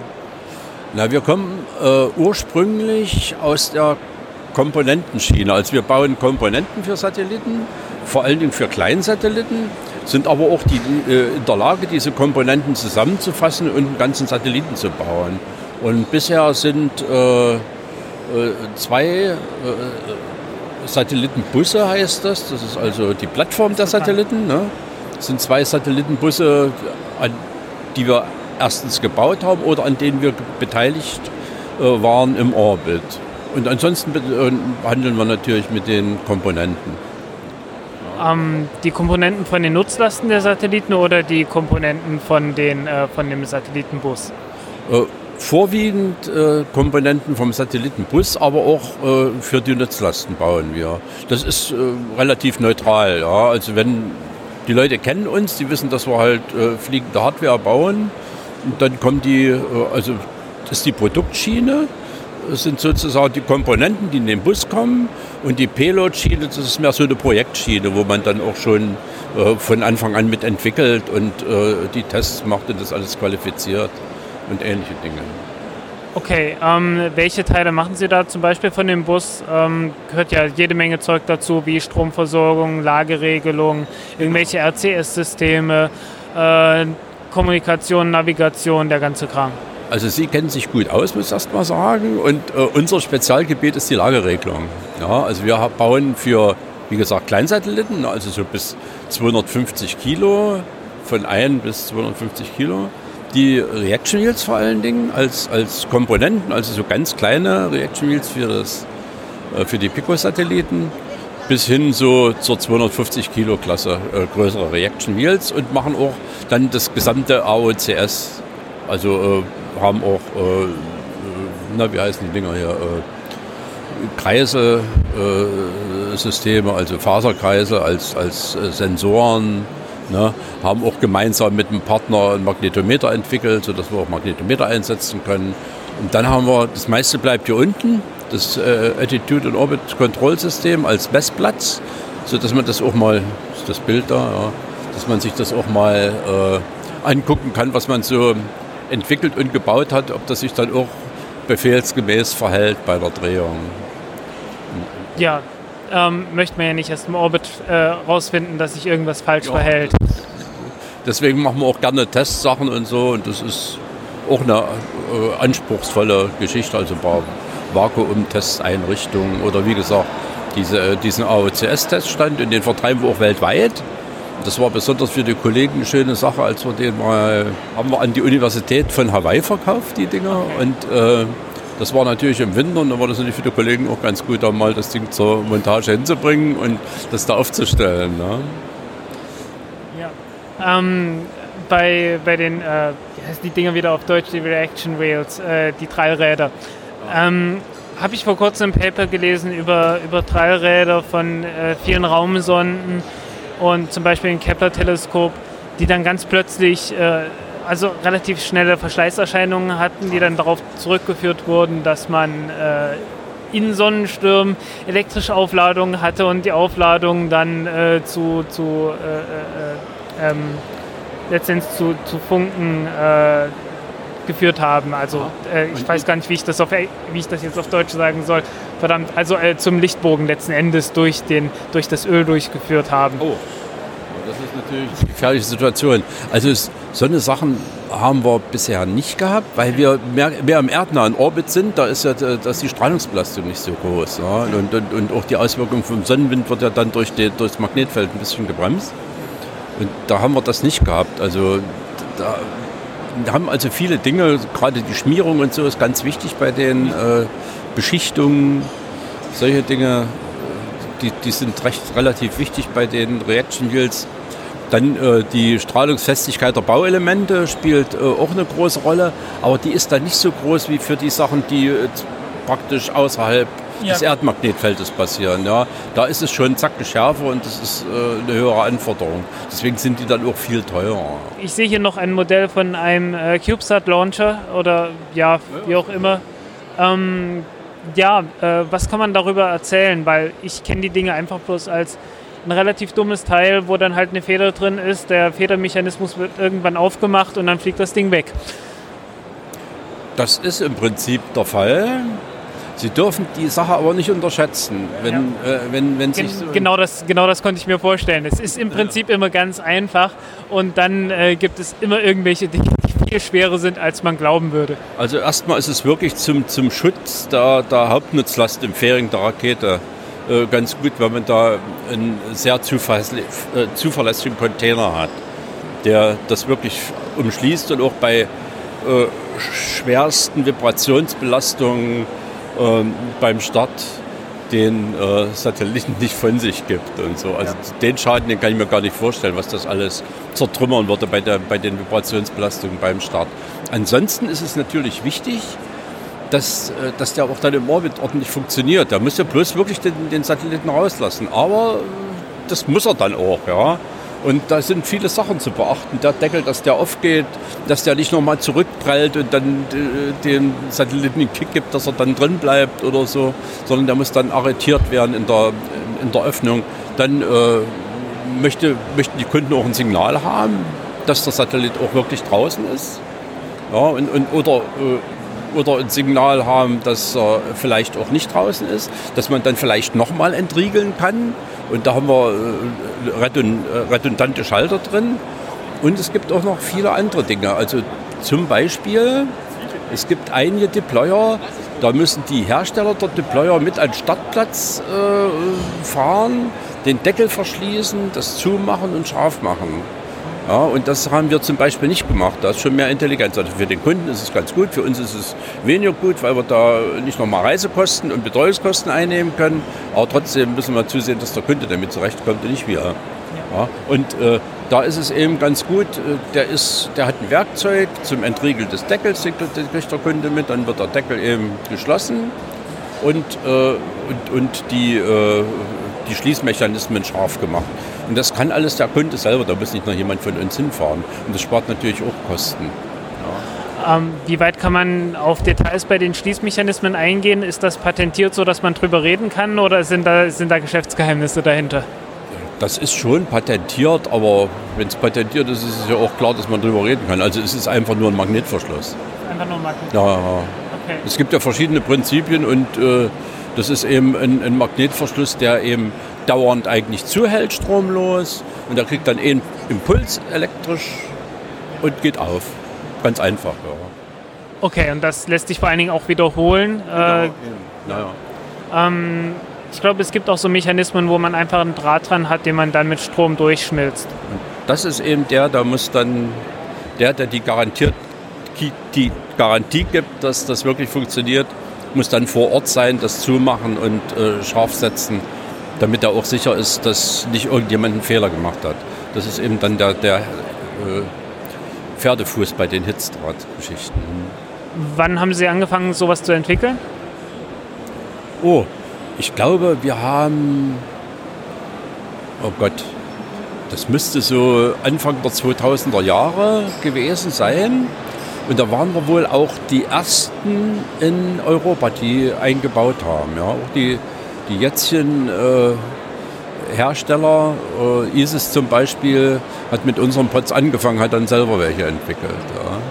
Ja. Ähm, ist Ihnen zu peinlich, darüber zu sprechen, was da alles schiefgegangen ist in der Entwicklung? Also nicht nur im Weltall, sondern auch am Boden. Also ich glaube, da, da, lässt sich immer noch am ehesten drüber lachen, wenn es am Boden irgendwie schiefgegangen ist. Ja. Ähm, Na, Gott sei Dank ist es so, dass, wir, dass es im Weltraum bei den, äh, bei unseren, bei unseren, wie gesagt, äh, Pots bisher kein einzelnes Versagen gab, also 100% Zuverlässigkeit. Und das kommt aber auch dadurch, dass wir die Fehler unten schon alle gesehen haben. Ja? Und da gibt es auch genug Fehler. Man muss dann wirklich immer mal umkonstruieren. Ja? Äh, zum Beispiel hat äh, die, die, die normale Pyroshock-Belastung ja, einen sehr viel höheren Einfluss gehabt, als wir eigentlich gedacht haben. Wir haben also den Pyroshock durchaus besser beachten müssen als äh, die, die Vibration.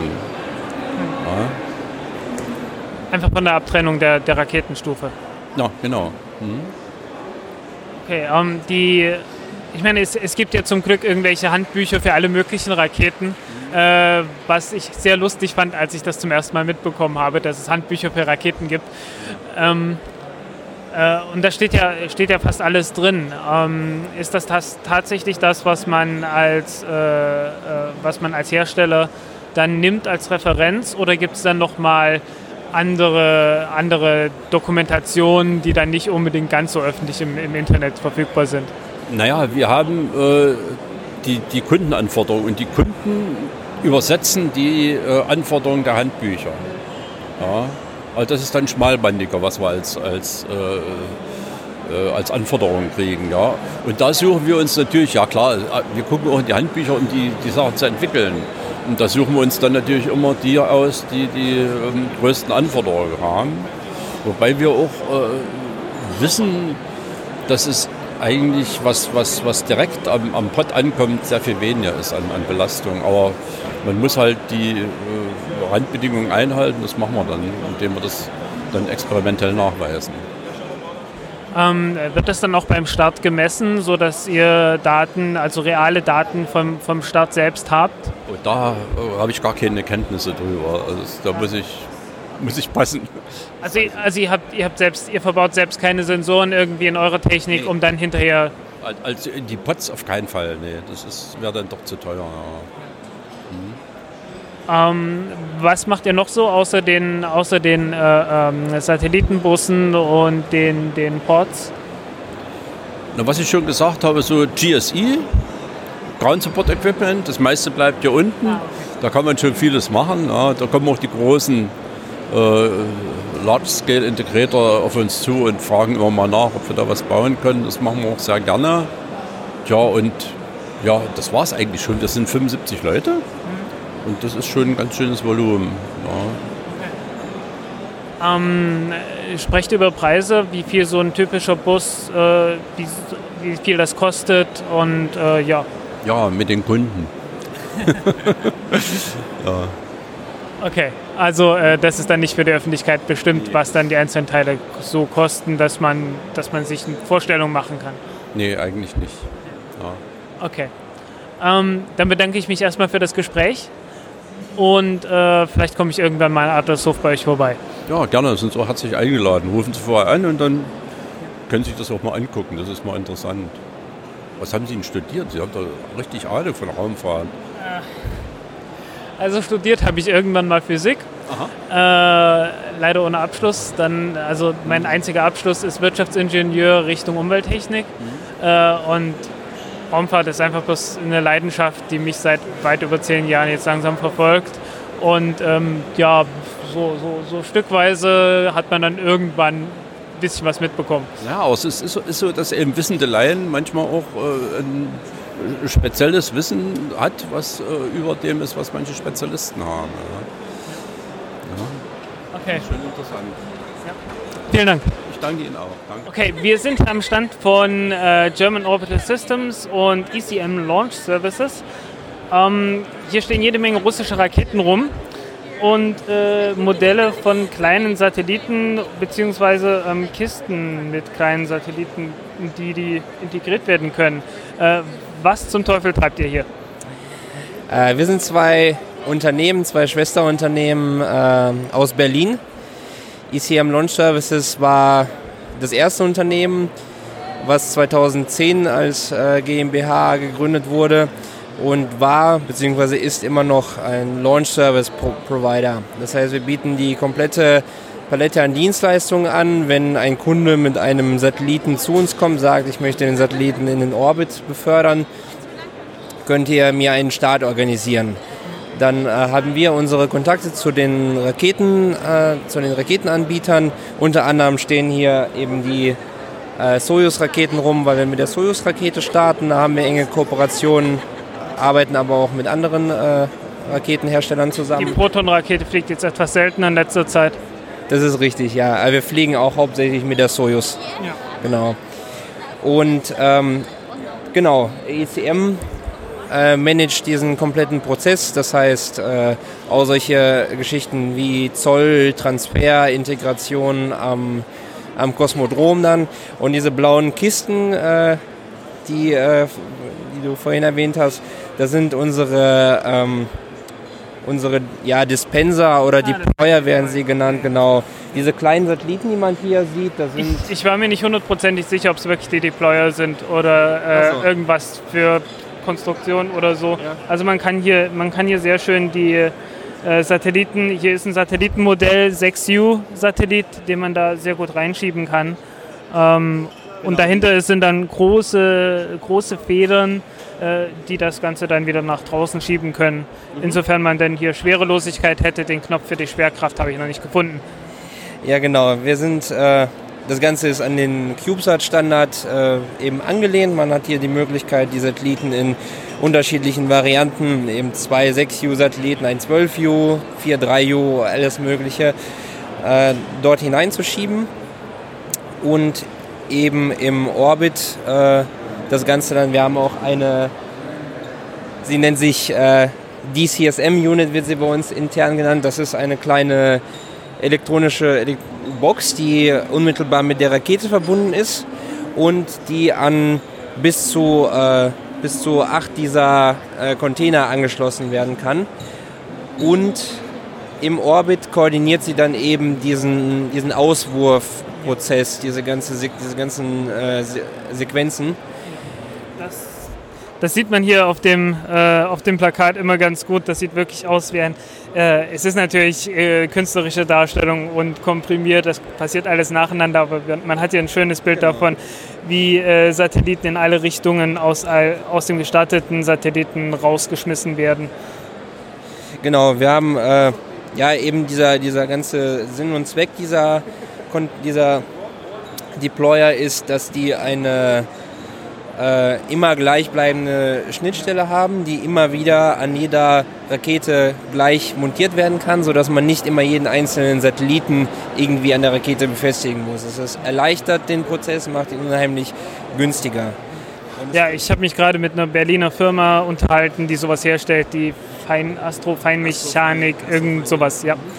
Ähm, ist das zufällig von denen oder ist das eine eigene Entwicklung? Das ist eine eigene Entwicklung wir haben mit denen so gesehen keine, keine Verbindung. Ja. ja, muss ja auch nicht sein, hätte ja durch Zufall sein können. Ähm, genau, und äh, ECM gibt es eben seit 2010 schon und ähm, das läuft alles gut und 2014 hat man sich entschieden, eben auch äh, ein eigenes Unternehmen zu haben, also eine eigene Hardwareentwicklung. Und so ist dann GOS entstanden und äh, wir entwickeln eben auch die Hardware, unsere eigenen äh, CubeSats, aber auch Kleinsatelliten, etwas größer. Und ähm, genau, so gesehen kann der Kunde, so bieten wir die komplette Produktpalette an. Wir können für einen Kunden den Satellitendesign äh, zusammenbauen und eben auch gleichzeitig den Start anbieten. Redet ihr über Preise so größenordnungsmäßig, dass man eine, eine Vorstellung hat, äh, was so ein Kleinsatellit ähm, vom Bau bis Start kostet? So ein Satellit kostet, ähm, das kommt natürlich auf den einzelnen Satelliten an. Zum Beispiel, wenn ich eine eigene Lageregelung im Satelliten machen kann. Das ist heutzutage mittlerweile möglich. Auch bei den CubeSats ist allerdings immer noch sehr kostentreibend.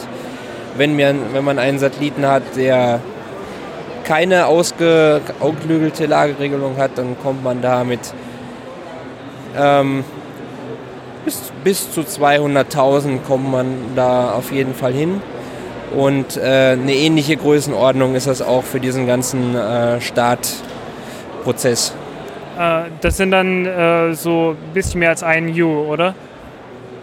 Äh, Die, die 200.000, ein bisschen mehr als ein U oder. oder Das, ja, man, es gibt im Grunde keine, also bei dem an sich, bei dem, bei dem Satelliten an sich gibt es keine Kosten pro U. Das heißt nicht, dass wenn ich einen 1 U-Satelliten habe, der ein Drittel des 3 U-Satelliten kostet.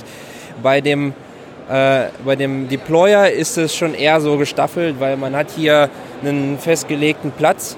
Das heißt, wenn ich einen, ei- einen einzelnen 1 U-Satelliten hier launche, dann kaufe ich gezwungenermaßen die drei Slots in diesem, in diesem einen Teil des Deployers. Das heißt, Okay, ähm, Preis gleich. Habe ich allerdings drei 1-U-Satelliten oder kann mich mit jemandem zusammentun, das machen wir auch, dass wenn wir jetzt zwei Kli- Klienten hätten, die äh, 1-U-Satelliten hätten, können wir die auch zusammenbringen. Dann wird die Kosten natürlich geteilt. also äh, man kann auch drei 1U-Satelliten von so einem äh, Launcher Genau. starten.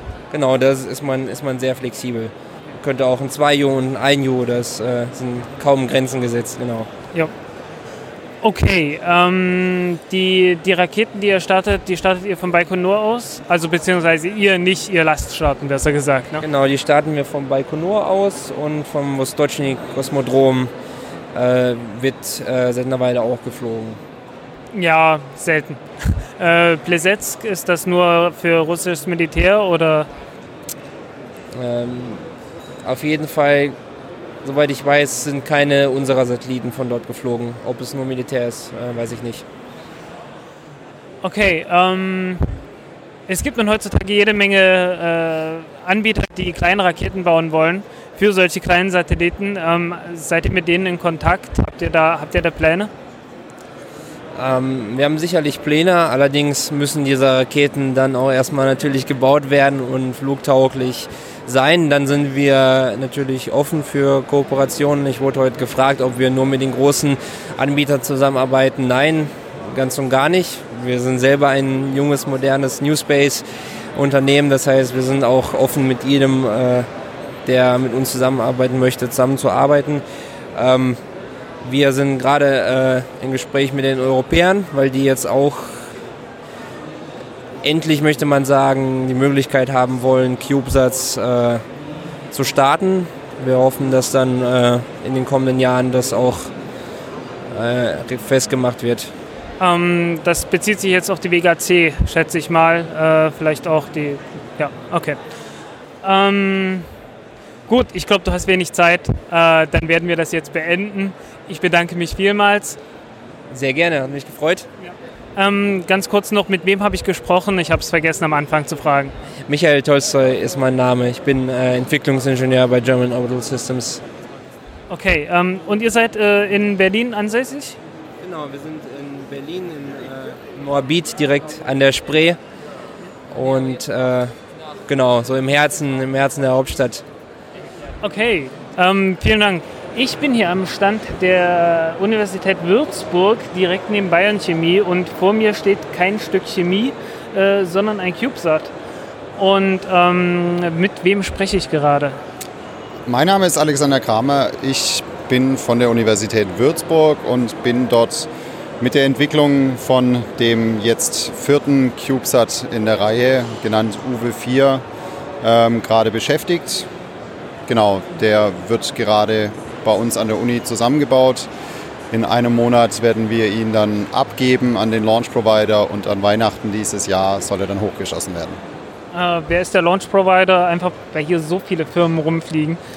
Ähm, wir fliegen mit einer Sojus-Fregatt vom Launchpad in Vostochny. Das ist ein neues Launchpad ganz im Osten von Russland gegen Weihnachten. Ähm, ist das dann drüben ECM oder Kommentar? Kein Kommentar. Alles klar. Ähm, weil die auch schon irgendwas von Vostocny sagten und äh, Vostocny sind jetzt zwei Raketen gestartet. Das könnte dann, das schränkt die Möglichkeiten etwas ein. okay. Ähm, du meintest, äh, mit dem kleinen äh, äh, Schwungrad hier kennst du dich nicht ganz so gut aus, aber ihr entwickelt für den kleinen CubeSat, und das ist wirklich nur ein U, also 10 mal 10 Zentimeter, ähm, ein, ein Triebwerk. Ähm, das klingt äußerst interessant. Ähm, was ist es? Äh, es sieht sehr geschlossen aus. Ich glaube, das ist äh, mehr ein Modell, oder? Genau, also das Modell, vor dem wir gerade stehen, ist ein Modell des Vorgängersatelliten, der 2013 in den Weltraum geschossen wurde. Das Nachfolgemodell äh, ist gerade in der Integrationsphase, wird in der Woche nach der Konferenz dann fertig zusammengebaut. Äh, da fliegen wir elektrische Triebwerke drauf, die nicht bei uns entwickelt werden, sondern von äh, der äh, Technischen Universität in Dresden. Ähm, dabei handelt es sich um sogenannte Nano-Fieb-Triebwerke. Ähm, die sind sehr klein, also die haben den Vorteil, dass sie sehr klein sind und relativ energiesparsam betrieben werden können. Dadurch können wir das auch auf einem 1-Unit-CubeSat zum Einsatz bringen. Ja, ich hatte mich mal mit dem Professor Timer unterhalten von der Universität. Ich glaube, der, der macht die auch mit, oder? Der ist da mit dabei, genau. Das ist der Lehrstuhl an der Technischen Universität Dresden, die die Triebwerke hier für diese Anwendung entwickeln. Ja, ähm, die Fieb-Triebwerke sind, das eine, was ich mitbekommen habe, ist, die sind immer relativ limitiert, was die Menge an Treibstoff angeht, auch wenn der spezifische Impuls ziemlich hoch ist. Ähm, wie sieht das aus? Wie viel, wie viel kriegt ihr hier an, an, an Delta V äh, oder totalen Impuls? Was kriegt ihr da zustande? Ähm, das ist für diese Entwicklung momentan, die wir dann fliegen werden, ist das richtig. Äh, wir haben äh, insgesamt werden wir vier einzelne von diesen Triebwerken bei uns in den Satelliten integrieren. Das heißt, an jeder Ecke, sage ich mal, in die gleiche Richtung in der Rail wird ein Triebwerk integriert sein. Die schauen dann alle in dieselbe Richtung. Jedes Triebwerk hat, davon, hat dabei eine Treibstoffmenge von einem Viertelgramm. Das ist zugegebenermaßen sehr wenig, sollte aber bei dem äh, spezifischen Impuls des Triebwerks, äh, der ungefähr zwischen 1500 und 8500 Sekunden liegt, an dem Betriebspunkt, wo wir die Triebwerke benutzen wollen, soll, sollte das gut funktionieren, um was machen zu können. Wir schauen äh, ungefähr auf ein Delta V von bis zu 60 Metern pro Sekunde, wenn wir alle vier Triebwerke komplett den Treibstoff verbraucht haben. Ähm, was, für, was für Manöver habt ihr davor zu fliegen? Ähm, ist das einfach nur ähm, Station Keeping oder irgendwas anderes, Spezielleres noch? Oder ist es einfach nur Demonstration? Also zunächst, das, das Projekt hat zwei Ziele. Einerseits ist es ein Ausbildungsprojekt vom DLR, das heißt studentische Ausbildung. Das zweite Ziel äh, ist formuliert als die technische In-Orbit-Demonstration von elektrischen Triebwerken auf einem 1-Unit-CubeSat. Das heißt, Bisher gibt es noch keinen 1-Unit-CubeSat, der überhaupt irgendwelche Triebwerke äh, im Orbit geflogen hat. Äh, da wäre das das erste Mal. Wir wollen zunächst dafür nachweisen, dass die Triebwerke funktioniert haben und an waren. Das werden wir zunächst erstmal nicht über ein Orbitmanöver machen, sondern eigentlich über eine Lageregelung. Dadurch, dass die Triebwerke alle an einer Ecke des Satelliten sind, äh, erzeugen sie einen Drehmoment, sobald man ein Triebwerk feuert.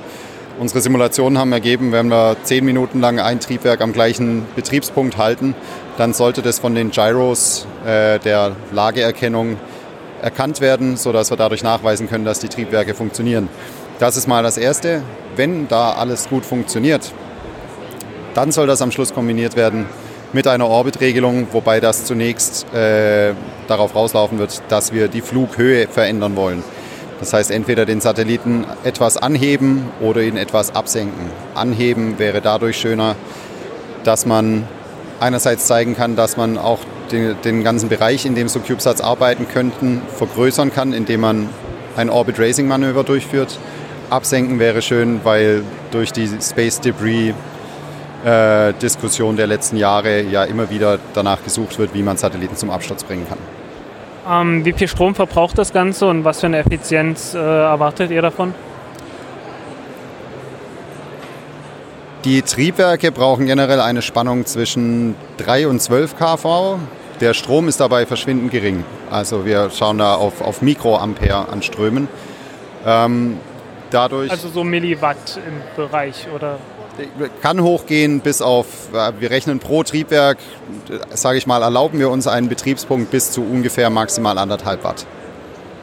Okay, also wirklich tatsächlich relativ wenig. Ähm, kann man dann ausrechnen, jetzt spontan natürlich nicht, äh, wie viel Schub das Ganze dann bringt bei 2000, 2500 Sekunden. Ja, man kann, äh, also die, die Triebwerke generell können Schub, Schübe erzeugen bis zu 20 Mikronewton, wobei die, der spezifische Impuls dabei dann so langsam aber sicher in die Knie geht. Das heißt, wenn man die Triebwerke betreibt bei einem, zwei, vielleicht drei Mikronewton, dann hat man eher noch einen spezifischen Impuls von 4.000, 5.000 Sekunden, wodurch man eben die Triebwerke viel länger betreiben kann und auch ein viel größeres äh, gesamtes Delta V aus den Triebwerken rausholen kann. Das wird eher der Bereich sein, in dem wir arbeiten werden.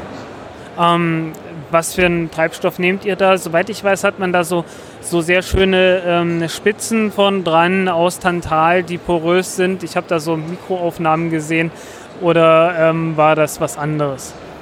Das ist richtig, das ist eine Möglichkeit. Man kann unterschiedlichste, sage ich mal, Spitzen nehmen. Das sind entweder aus Tantal gefertigte, sehr poröse Spitzen, die dadurch, dass sie äh, ganz feine Kanäle innen drin haben, durch den Kapillareffekt, dass äh, den Treibstoff an die Oberfläche der Spitze befördern sollen. Oder man nimmt direkt einfach sehr kleine Kapillaren, die vorne sehr spitz zusammenlaufen, die dann den gleichen Effekt nutzen um diese Spitze quasi zu befeuchten mit dem Treibstoff. Treibstoff gibt es generell bei der Sorte von Triebwerken zwei Möglichkeiten. Ähm, wir nutzen Gallium. Es wird auch sehr oft mit Indium betrieben. Gallium hat den Vorteil, dass es, also für uns Vorteil, dass es bereits bei 30 Grad flüssig wird. Ähm, das ist für uns sehr wichtig, da wir sehr wenig Leistung generell zur Verfügung haben auf dem 1-Unit CubeSat und somit nicht allzu viel Leistung ins Heizen und Erwärmen des Treibstoffs geht. Ja, die zweite Möglichkeit ist, glaube ich, ähm, was ist es? Äh, Cäsium oder sowas, ne? Indium. Ach so, stimmt, Indium. Hatten wir ja gesagt. Ah, ich. ja, äh, langer Tag. Gut, äh, was bleibt noch übrig? Ähm, ihr fördert das komplett mit Kapillarkräften und äh, lasst das dann, habt einen kleinen Tank oder ist das einfach äh, das, was in den Kapillaren drin ist, kommt dann einfach raus? Da ist ein kleiner Tank hinten dran, also die, diese angesprochene Nadel, die Spitze steckt quasi in dem Kapillar, nein, in dem Treibstofftank drin ähm, und kann sich dadurch selbstständig immer wieder ähm, ja, benetzen. Hat natürlich den großen Vorteil, dass ganz auch in der Schwerelosigkeit ganz gut funktionieren wird. Ne? Genau. Okay, ähm, irgendwas Wichtiges, das ich vergessen habe. Ähm, vielleicht äh, macht ihr noch was ganz anderes, über das wir noch gar nicht gesprochen haben. Wir, also ich denke, ich denke, das erste wirklich Wichtige, bei dem ich mir nicht ganz sicher bin, ob ich es vorhin schon genannt hat, habe, ist, dass wir um Weihnachten launchen und ab da wird es spannend. Das, das hatten wir, glaube ich. Okay. Dann das Zweite, was wir machen, äh, wir machen noch andere weitere Projekte, nicht direkt an der Universität Würzburg, sondern nebendran an einem Forschungsinstitut im Zentrum für Telematik, an dem drei Unit CubeSats gebaut werden für unterschiedliche Anwendungen. Es gibt ein Projekt, das hat zum Ziel äh, eine, Quantenschlüsselverteilung in, äh, in, Kooperation mit dem Max-Planck-Institut und der TU München. Ähm, ähm, das größere Satellit oder? Drei Units. Drei Units. Nicht schlecht. Ähm, die Chinesen hatten das ja schon mal gemacht mit einem etwas größeren Satelliten, ne? Ja, die Chinesen haben das gemacht mit einem etwas größeren Satelliten. Bei uns ist jetzt der Gedanke, das auf einem 3-Unit-CubeSat quasi auch zu machen. Parallel das zweite große Projekt, was dort am Laufen ist, ist das Projekt TOM, äh, steht für Telematics Observation Mission oder Telematics Earth Observation Mission. Das Ziel davon ist, mehrere 3-Unit-CubeSats, also vier oder drei sind es, ähm, die simultane Erdbeobachtung machen, dadurch die Möglichkeit haben, wenn sie gleichzeitig auf den gleichen Fleck auf der Erdoberfläche schauen und ihr Abstand und ihre Ausrichtung genau bekannt ist, können sie 3D-Fotografie machen, dass man helfen kann, bei so Events wie einem Vulkanausbruch könnte man eine Abschätzung davon machen, wie hoch denn jetzt wirklich die Vulkanaschewolke geht, um da die Luftfahrtbehörde zu unterstützen, dass die wissen, wie sie die Flugzeuge umlenken müssen. Jo, okay. Ähm, ich denke, das war es mehr oder weniger. Ich bedanke mich. Danke auch. So, ich bin noch am gleichen Stand, äh, auch wieder von der auch wieder von der Universität Würzburg. Und ähm, es gibt hier noch ein, ein zweites Experiment in diesem, äh, in diesem CubeSat. Äh, das sind kleine Reaktionsräder drin, die ähm, ähm, ja auch hier entwickelt wurden. Und ähm, mit wem spreche ich jetzt darüber? Mein Name ist Juri Motroniuk, äh, ich bin wissenschaftlicher Mitarbeiter am Zentrum für Telematik und wir arbeiten in enger Kooperation mit Uni Würzburg zusammen. Ja, ähm, ich muss ganz ehrlich sagen, ich habe noch nie so kleine Reaktionsräder gesehen von, äh, von irgendwelchen Satelliten. Ich wusste, dass die existieren. Ähm, was, äh, was unterscheidet diese sehr kleinen Reaktionsräder von den großen, die in den meisten anderen Satelliten drin sind? Ja, äh, wir, brau äh, wir brauchen solche kleine Reaktionsräder für unsere äh, übelst kleinen Satelliten, äh, weil unsere Satelliten ab und zu äh, sind von den Abmessungen, von den Abmessungen 10 mal 10 mal 10 Millim äh, groß. Deswegen brauchen wir solche kleine äh, Reaktionsräder, äh, die äh, weniger als 20 Gramm bei uns äh, wiegen. Das ist so in Hausentwicklung zusammen mit der Firma Wittenstein. Äh, was noch äh, sehr wichtig ist bei diesen Reaktionsrädern, dass sie äh, drehen sich sehr schnell im Vergleich zu anderen äh, Geräten, die am Markt zurzeit verfügbar sind. Sie drehen mit der Geschwindigkeit 19.000 Drehungen pro Minute, wenn andere mit 5.000 oder 6.000 drehen ungefähr. Ähm, das erinnert mich jetzt gerade an die kleinen Festplatten, die es früher auf CF-Karten gab, so mit 340 Megabyte von IBM, glaube ich. Ähm, die hatten, glaube ich, ich glaube so 4500 äh, Umdrehungen pro Minute oder sowas. Ist das eine ähnliche Technik? Ähm, über äh, mechanische Technik kann ich äh, jetzt genau nicht sagen, weil ich äh, äh habe nicht viel mitgewirkt bei Entwicklung von Festplatten. Äh, also ähm, die Reaktionsräder drehen ja sich auch natürlich und äh, es wurde die Mechanik natürlich mit unseren Partnern zusammen entwickelt und wir arbeiten daran, dass äh, wir ständig äh, die Standardtechnik verbessern und weltweit führende Produkte im Markt bringen. Ja. Ähm, warum, warum sind diese Reaktionsräder, sind ja fast schon Walzen, es sind ja keine, keine Räder mehr. Ähm, warum sind die nicht etwas flacher? Äh, ist das einfach leichter unterzubringen? Ähm, wir brauchen äh, sie flacher nicht äh, zu, zu machen, weil im Prinzip die Abmessungen passen für uns ganz gut und da äh, soll etwas drehen, ja, und es no, soll nicht eigentlich so flach, flacher sein, also äh, es muss ein Momentum vielleicht liefern und also von äh, diesen Gründen kann es eigentlich nicht so flacher sein. Ähm, würde es nicht helfen, das äh, Reaktionsrad äh, mit einem größeren Durchmesser zu bauen, ähm, um, um einfach äh, größere Kapazität zu haben? Äh, es wäre möglich, ja, aber ähm, äh, je kleiner, desto besser. Äh, deswegen äh, mindestens für unsere Applikationen. Also wir brauchen viele Subsysteme in einem Satellit zu bringen, ähm, die auch bestimmte Abmessungen haben. Und je kleiner Reaktionsrad ist, desto besser. Wir müssen aber mit einigen Dingen rechnen, warum es zurzeit noch nicht kleiner sein könnte ein Reaktionsrad kann sich ja nur so schnell drehen, bis das Material des Rades okay. nicht mehr zusammenhält. Mhm. Irgendwann geht es ja kaputt. Okay. Ähm, ja, ja. ja äh, äh, wir schätzen mit den Projektpartnern, dass äh, es äh, die Lebenszeit von mindestens fünf Jahren äh, gesichert wird. Ja. Nein, ich, ich meinte wirklich die ähm, man könnte ja so ein Rad einfach so schnell drehen, bis es irgendwann richtig kaputt geht. Also, wo, wo wäre das? Äh, erreicht ihr das schon oder ist das größere Problem das Lager?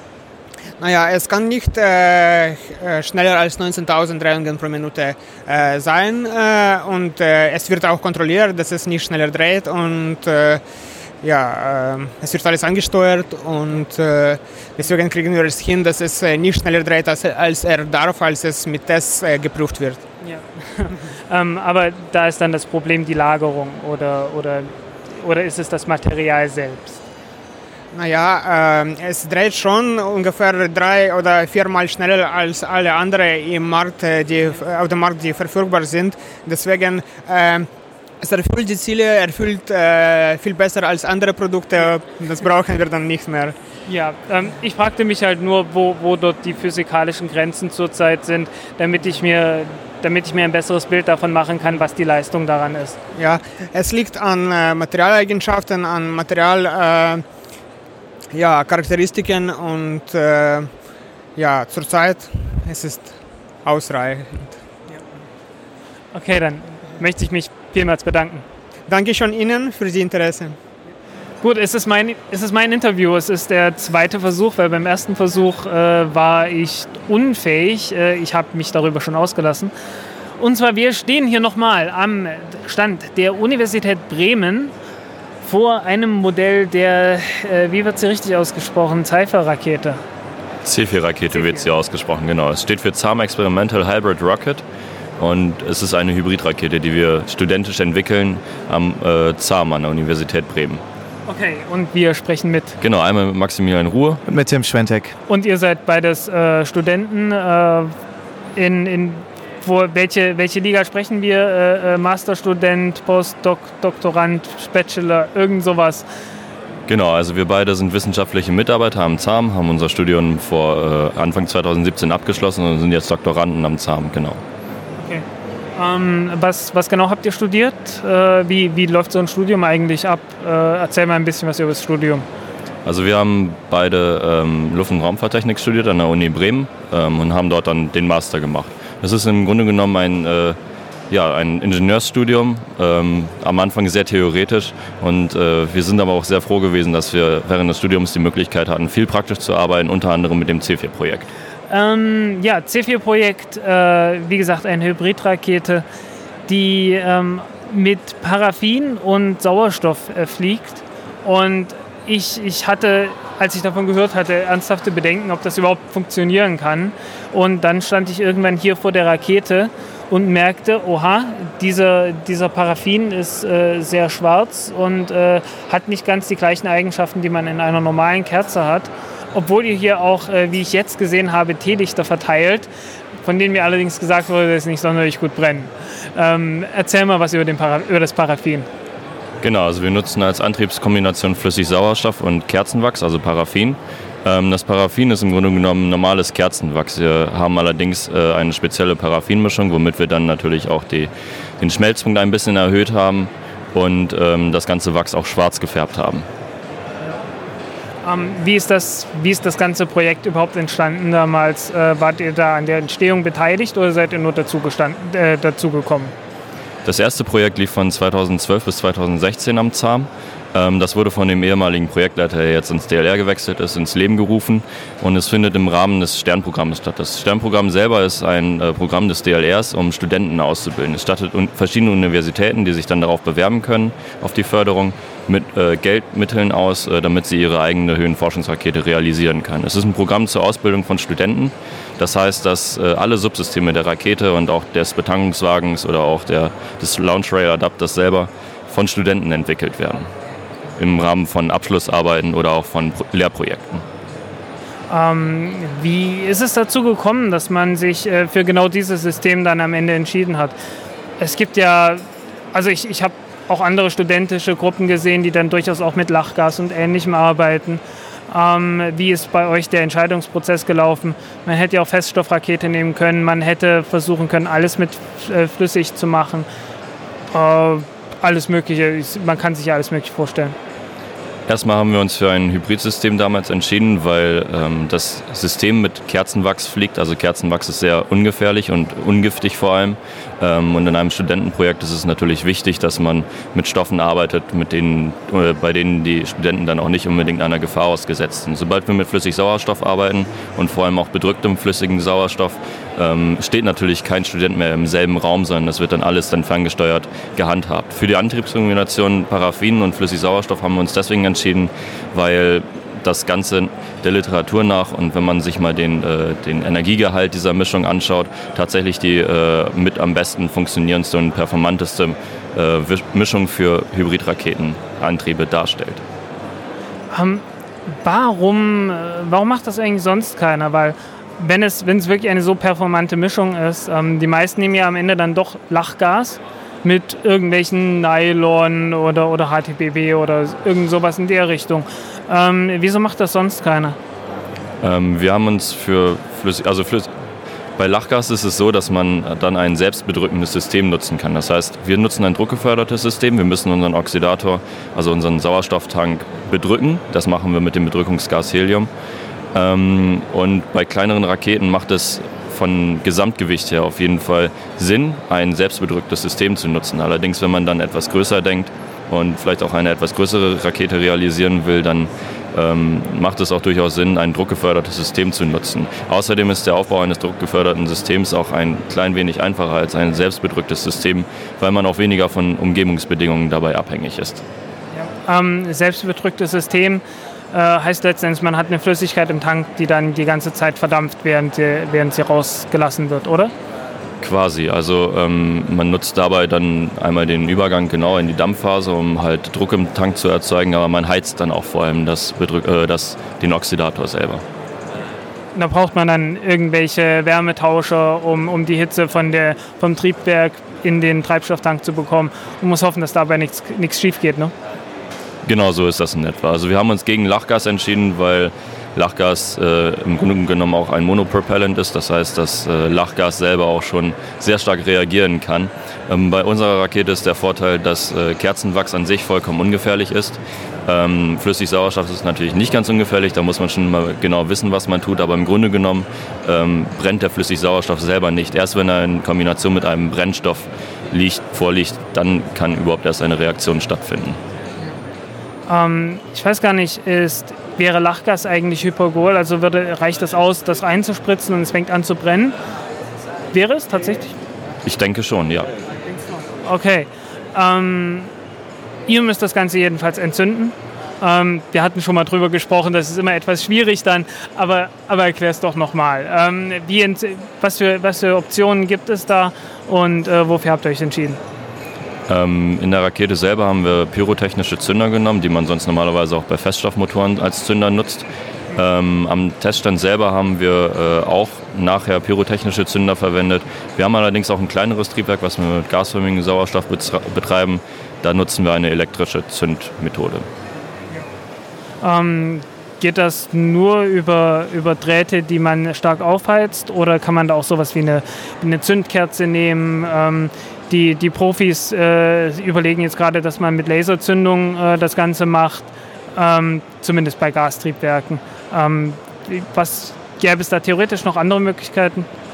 Also es gibt auf jeden also man muss im Grunde genommen nur genug Zündenergie im äh, Bereich der Brennkammer bereitstellen. Da gibt es natürlich verschiedene Möglichkeiten. Zündkerzen, wie du gerade eben schon gesagt hast, ist eine Möglichkeit. Man kann auch ein Propan-Gas-Gemisch ähm, zünden. Ähm, wir nutzen allerdings ähm, bei, unserem, bei unserer elektrischen Zündung einen Kupferdraht, den wir dann mit, einer sehr hohen, mit einem sehr hohen Strom beaufschlagen und das reicht dann aus, um das Triebwerk auf jeden Fall zu zünden. Also theoretisch wäre es tatsächlich möglich, dass man einfach äh, Propan oder irgend noch ein anderes Gas zusätzlich nimmt. Und dann hat man dann fast schon eine, eine Dreifach, ein Triebpropellant-Triebwerk, äh, dass man, also theoretisch könnte man das machen. Ne? Ja, natürlich, aber zum Zünden nutzt man meistens dann nur eine kleine Menge an Gas. Es reicht schon relativ wenig Zündenergie aus, um dann tatsächlich ein Triebwerk, zumindest unser Triebwerk mit äh, Paraffin und LOX, aber auch andere Hybridantriebe zu zünden. Nun ist es äh, nicht einfach, wie, äh, wie auch zum Beispiel äh, Virgin, Virgin Galactic und so weiter herausgefunden haben, ähm, so einen Hybridmotor tatsächlich stabil zu kriegen. Äh, dass der stabil funktioniert. Es gibt äh, alle möglichen Schwingungsmoden, Druckwellen, äh, stehende Wellen in dem Motor. Wie geht man daran, wenn man sowas noch nie gebaut hat?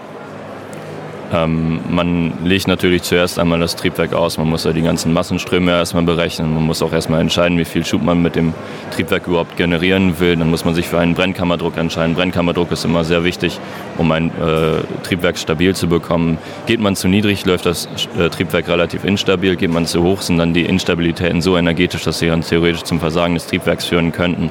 Ähm, allerdings spielen da auch noch ganz viele andere Sachen eine Rolle, äh, wie beispielsweise hat man die richtige Wachsmischung, dass das Triebwerk auch stabil brennt, ähm, kriegt man den Oxidator gut genug zerstäubt, bei uns im, im Triebwerk mit Flüssigsauerstoff vor allem. Das sind im Grunde genommen die Probleme. Ähm, bei einem Hybridantrieb selber äh, liegt das Problem eigentlich vor, dass man ähm, re relativ starke niederfrequente Instabilitäten hat. Ähm, die haben wir auch bei uns im Triebwerk beim Anfahren vor allem. Allerdings stabilisiert sich dann mit, den, mit der richtigen Konfiguration das Triebwerk dann ungefähr nach fünf bis sechs Sekunden Brennzeit. Ähm, ist natürlich interessant. Also äh, umso, umso stärker die, die äh, umso stärker der Brennkammerdruck ist, umso, umso stabiler wird das Ganze. Aber wenn es dann irgendwie ein bisschen instabil wird, dann, dann geht es durch. Äh, wo, wie, wie, wie hängt das zusammen? Also wie kann man, äh, äh, wie kann man da den Ausgleich finden? Ähm, wie, und ja, äh, gibt es da noch mehr Dinge zu beachten, als nur äh, eine ausreichend starke Brennkammer zu haben, die, die hohe Drücke aushält? Ähm, wie, wie kann man sowas, ja, ich, ich, bin da, ich bin da ein bisschen am überlegen, wie funktioniert das? Ja, im Grunde genommen überlegt man sich erstmal das Triebwerk, konstruiert das und äh, letztendlich weiß man das alles auch erst, wenn man dann tatsächlich getestet hat. Dann nimmt man natürlich dann auch den Brennkammerdruck auf und kann dann mit Hilfe einer Frequenzanalyse ziemlich genau die Instabilitäten bestimmen. Und äh, dann muss man weiter iterieren und auslegen, nachoptimieren und dann wieder testen. Und dann muss man natürlich gucken, dass das Triebwerk keine Instabilitäten hat, die äh, im Bereich der Eigenfrequenz des Triebwerkes liegen. Ansonsten würde ja das, die Instabilität quasi Schwingungen induzieren auf das Triebwerk und die würden sich dann aufschaukeln und dann würde es zum Versagen des Triebwerks kommen. Testen tun wir allerdings mit einem Engineering Model, das heißt, dass äh, wir nicht die ähm, leichtbauoptimierte Flugversion dann im äh, testen, um verschiedene Konfigurationen zu untersuchen, sondern das äh, eigentliche Engineering-Modell ist natürlich mit, mit vielfachen Sicherheitsfaktoren ausgelegt, sodass auch starke Druckschwankungen durchaus abzufangen sind. Ah ja, also äh, der Rapid Unscheduled äh, Disassembly passiert im Wesentlichen nur deshalb nicht, weil ihr das Ganze einfach so stark baut, dass es halt nicht kaputt geht, wenn was schief läuft, ne? Auf der einen Seite ist das natürlich unsere Sicherheit, auf der anderen Seite ähm, betreiben wir ja auch Forschung. Wir ähm, bauen nicht ein Triebwerk und ähm, gucken dann direkt erstmal, was passiert, sondern wir überlegen uns natürlich auch mit Hilfe von Vorversuchen und Experimenten, ähm, wie dann letztendlich dann das Triebwerk dann auch funktionieren wird. Und so, dass wir natürlich nicht beim Testen ein, vollkommen, äh, ein vollkommenes Abenteuer eingehen, sondern wir versuchen schon zu wissen, was wir da eigentlich tun. Ja. Ähm, wenn man jetzt feststellt, dass eine Instabilität sich in die Nähe der, der Eigenfrequenzen von, der, äh, von dem Triebwerk bewegt, was kann man dann dagegen tun? Äh, wie, wie kann man diese Instabilitäten beeinflussen? Also erstmal zur Teststandsicherheit selber. Wir haben natürlich äh, diverse Redlines innerhalb unseres Systems. Das heißt, wir überwachen den Brennkammerdruck natürlich und verschiedene kritische Temperaturen. Sobald diese außerhalb der äh, von uns festgelegten Toleranz laufen, wird dann natürlich das, der gesamte Test heruntergefahren und alles wieder in einen sicheren Zustand gebracht. Sollte man feststellen, dass ähm, man dennoch dann im Bereich von verschiedenen Instabilitäten kommt, dann kann man natürlich noch verschiedene Sachen nachregeln, wie beispielsweise den Brennkammerdruck erhöhen ähm, oder also generell variieren, auch verringern. Und ähm, natürlich kann man dann auch gucken, dass man verschiedene Injektoren untersucht, um halt, die auch eine, also eine wirklich wichtige Funktion haben im Bereich der, des stabilen Betriebs des Triebwerkes, dass man dann dort dann halt weiterhin Untersuchungen macht. Natürlich untersuchen wir auch äh, Injektoren selber. Wir bauen die nicht direkt ein und testen sie direkt heiß, sondern es geht ja immer darum, dass man versucht, vor dem eigentlichen Heißgastest möglichst viel über das System schon zu wissen, bevor wir überhaupt testen. Ähm, bei den Injektoren, da wollte ich sowieso noch drauf kommen. Äh, wie sehen die aus? Wie, was für welche benutzt ihr? Da gibt es ja sehr viele verschiedene Varianten. Äh, sehr beliebt sind ja diese Duschköpfe. Ähm, ich glaube, die heißen sogar irgendwie Showerhead oder so. Ähm, ja, was, was macht ihr da? Ja, wir äh, zerstäuben im Grunde genommen mit dem Injektor. Also wir haben einige Bohrungen in dem Injektor selber drin, sodass wir dort mit einer hohen Strömungsgeschwindigkeit durchgehen und dann. Ist, ist tatsächlich, ist tatsächlich diese, diese Showerhead, diese, diese Duschkopf-Variante, die ihr da benutzt, oder? Ja, wir haben eine ganz leicht andere Anordnung, sodass wir noch einen weiteren Effekt dafür nutzen. Ähm, aber im Grunde genommen äh, bringen wir ähm, Tropfen zum Kollidieren und erzeugen damit ein sehr feines Spray. Okay. Ähm, kennst du dich mit diesen äh, Pintel-Injektoren aus, wie es, äh, es der SpaceX zum Beispiel benutzt hat? Ähm, was was gibt es da noch an Alternativen insgesamt? Weil ich äh, kenne mich da auch nicht ganz so weit aus. Im Bereich der Einspritzung kann man natürlich viele verschiedene Mechanismen nutzen. Man kann beispielsweise axial oder radial einspritzen. Wir äh, spritzen letztendlich nur axial ein. Ähm, und dann kann man natürlich auch noch äh, andere Düsenkonfigurationen nutzen. Bei uns ist das alles ein klein wenig einfacher, weil wir natürlich nur ein flüssiges Medium haben und nicht beispielsweise wie bei der Ariane dann ähm, Brennstoff und Oxidator zusammen in die Brennkammer führen, sondern der Brennstoff liegt ja bei uns schon in der Brennkammer, deswegen müssen wir uns dabei nur um ein Medium kümmern. Äh, deswegen ist es wahrscheinlich auch sehr viel einfacher, wenn jetzt SpaceX das Raptor-Triebwerk baut und dort zwei Gase hat, die dann nur noch in die Brennkammer kommen. Äh, das wird sich bestimmt sehr viel einfacher vermischen, oder? Ich denke schon, genau. Ähm, nun, äh, hast du mir schon erzählt, auf dem Teststand gab es ein kleines Problem, mindestens einmal, äh, dass ihr, also es, es, läuft nicht alles immer super ab, auch wenn man, auch wenn man Sicherheitsvorkehrungen hat. Deswegen geht man halt auch weg, wenn sowas, äh, wenn sowas getestet wird. Ähm, erzähl mal kurz darüber noch. Ähm, ja, wir hatten einmal ein kleines Problem mit einer leichten Instabilität und dabei hat sich dann die Brennkammer ein klein, hat sich ein kleiner Riss, glaube ich, in der Brennkammer gebildet, wenn ich mich richtig erinnere. Und dann hat sich äh, die Molybdän-Düse, die wir genutzt haben, zu dem Zeitpunkt verabschiedet. Deswegen sind wir inzwischen auf Graphit umgestiegen, weil das ähm, temperaturbeständiger ist. Okay, wir stehen hier vor einem äh, Stück Metall, auf dem C4 noch zu lesen ist. Äh, es ist allerdings etwas zerknautscht und man sieht auch so den, den Rest. Äh, man, man, sieht, dass es mal eine Rakete war. Ähm, wie kam es dazu? Tim, ich glaube, da ist dein Spezialgebiet. Ja, okay, ähm, das sind die Überreste der C41, ähm, die wir 2016 in Schweden gestartet haben.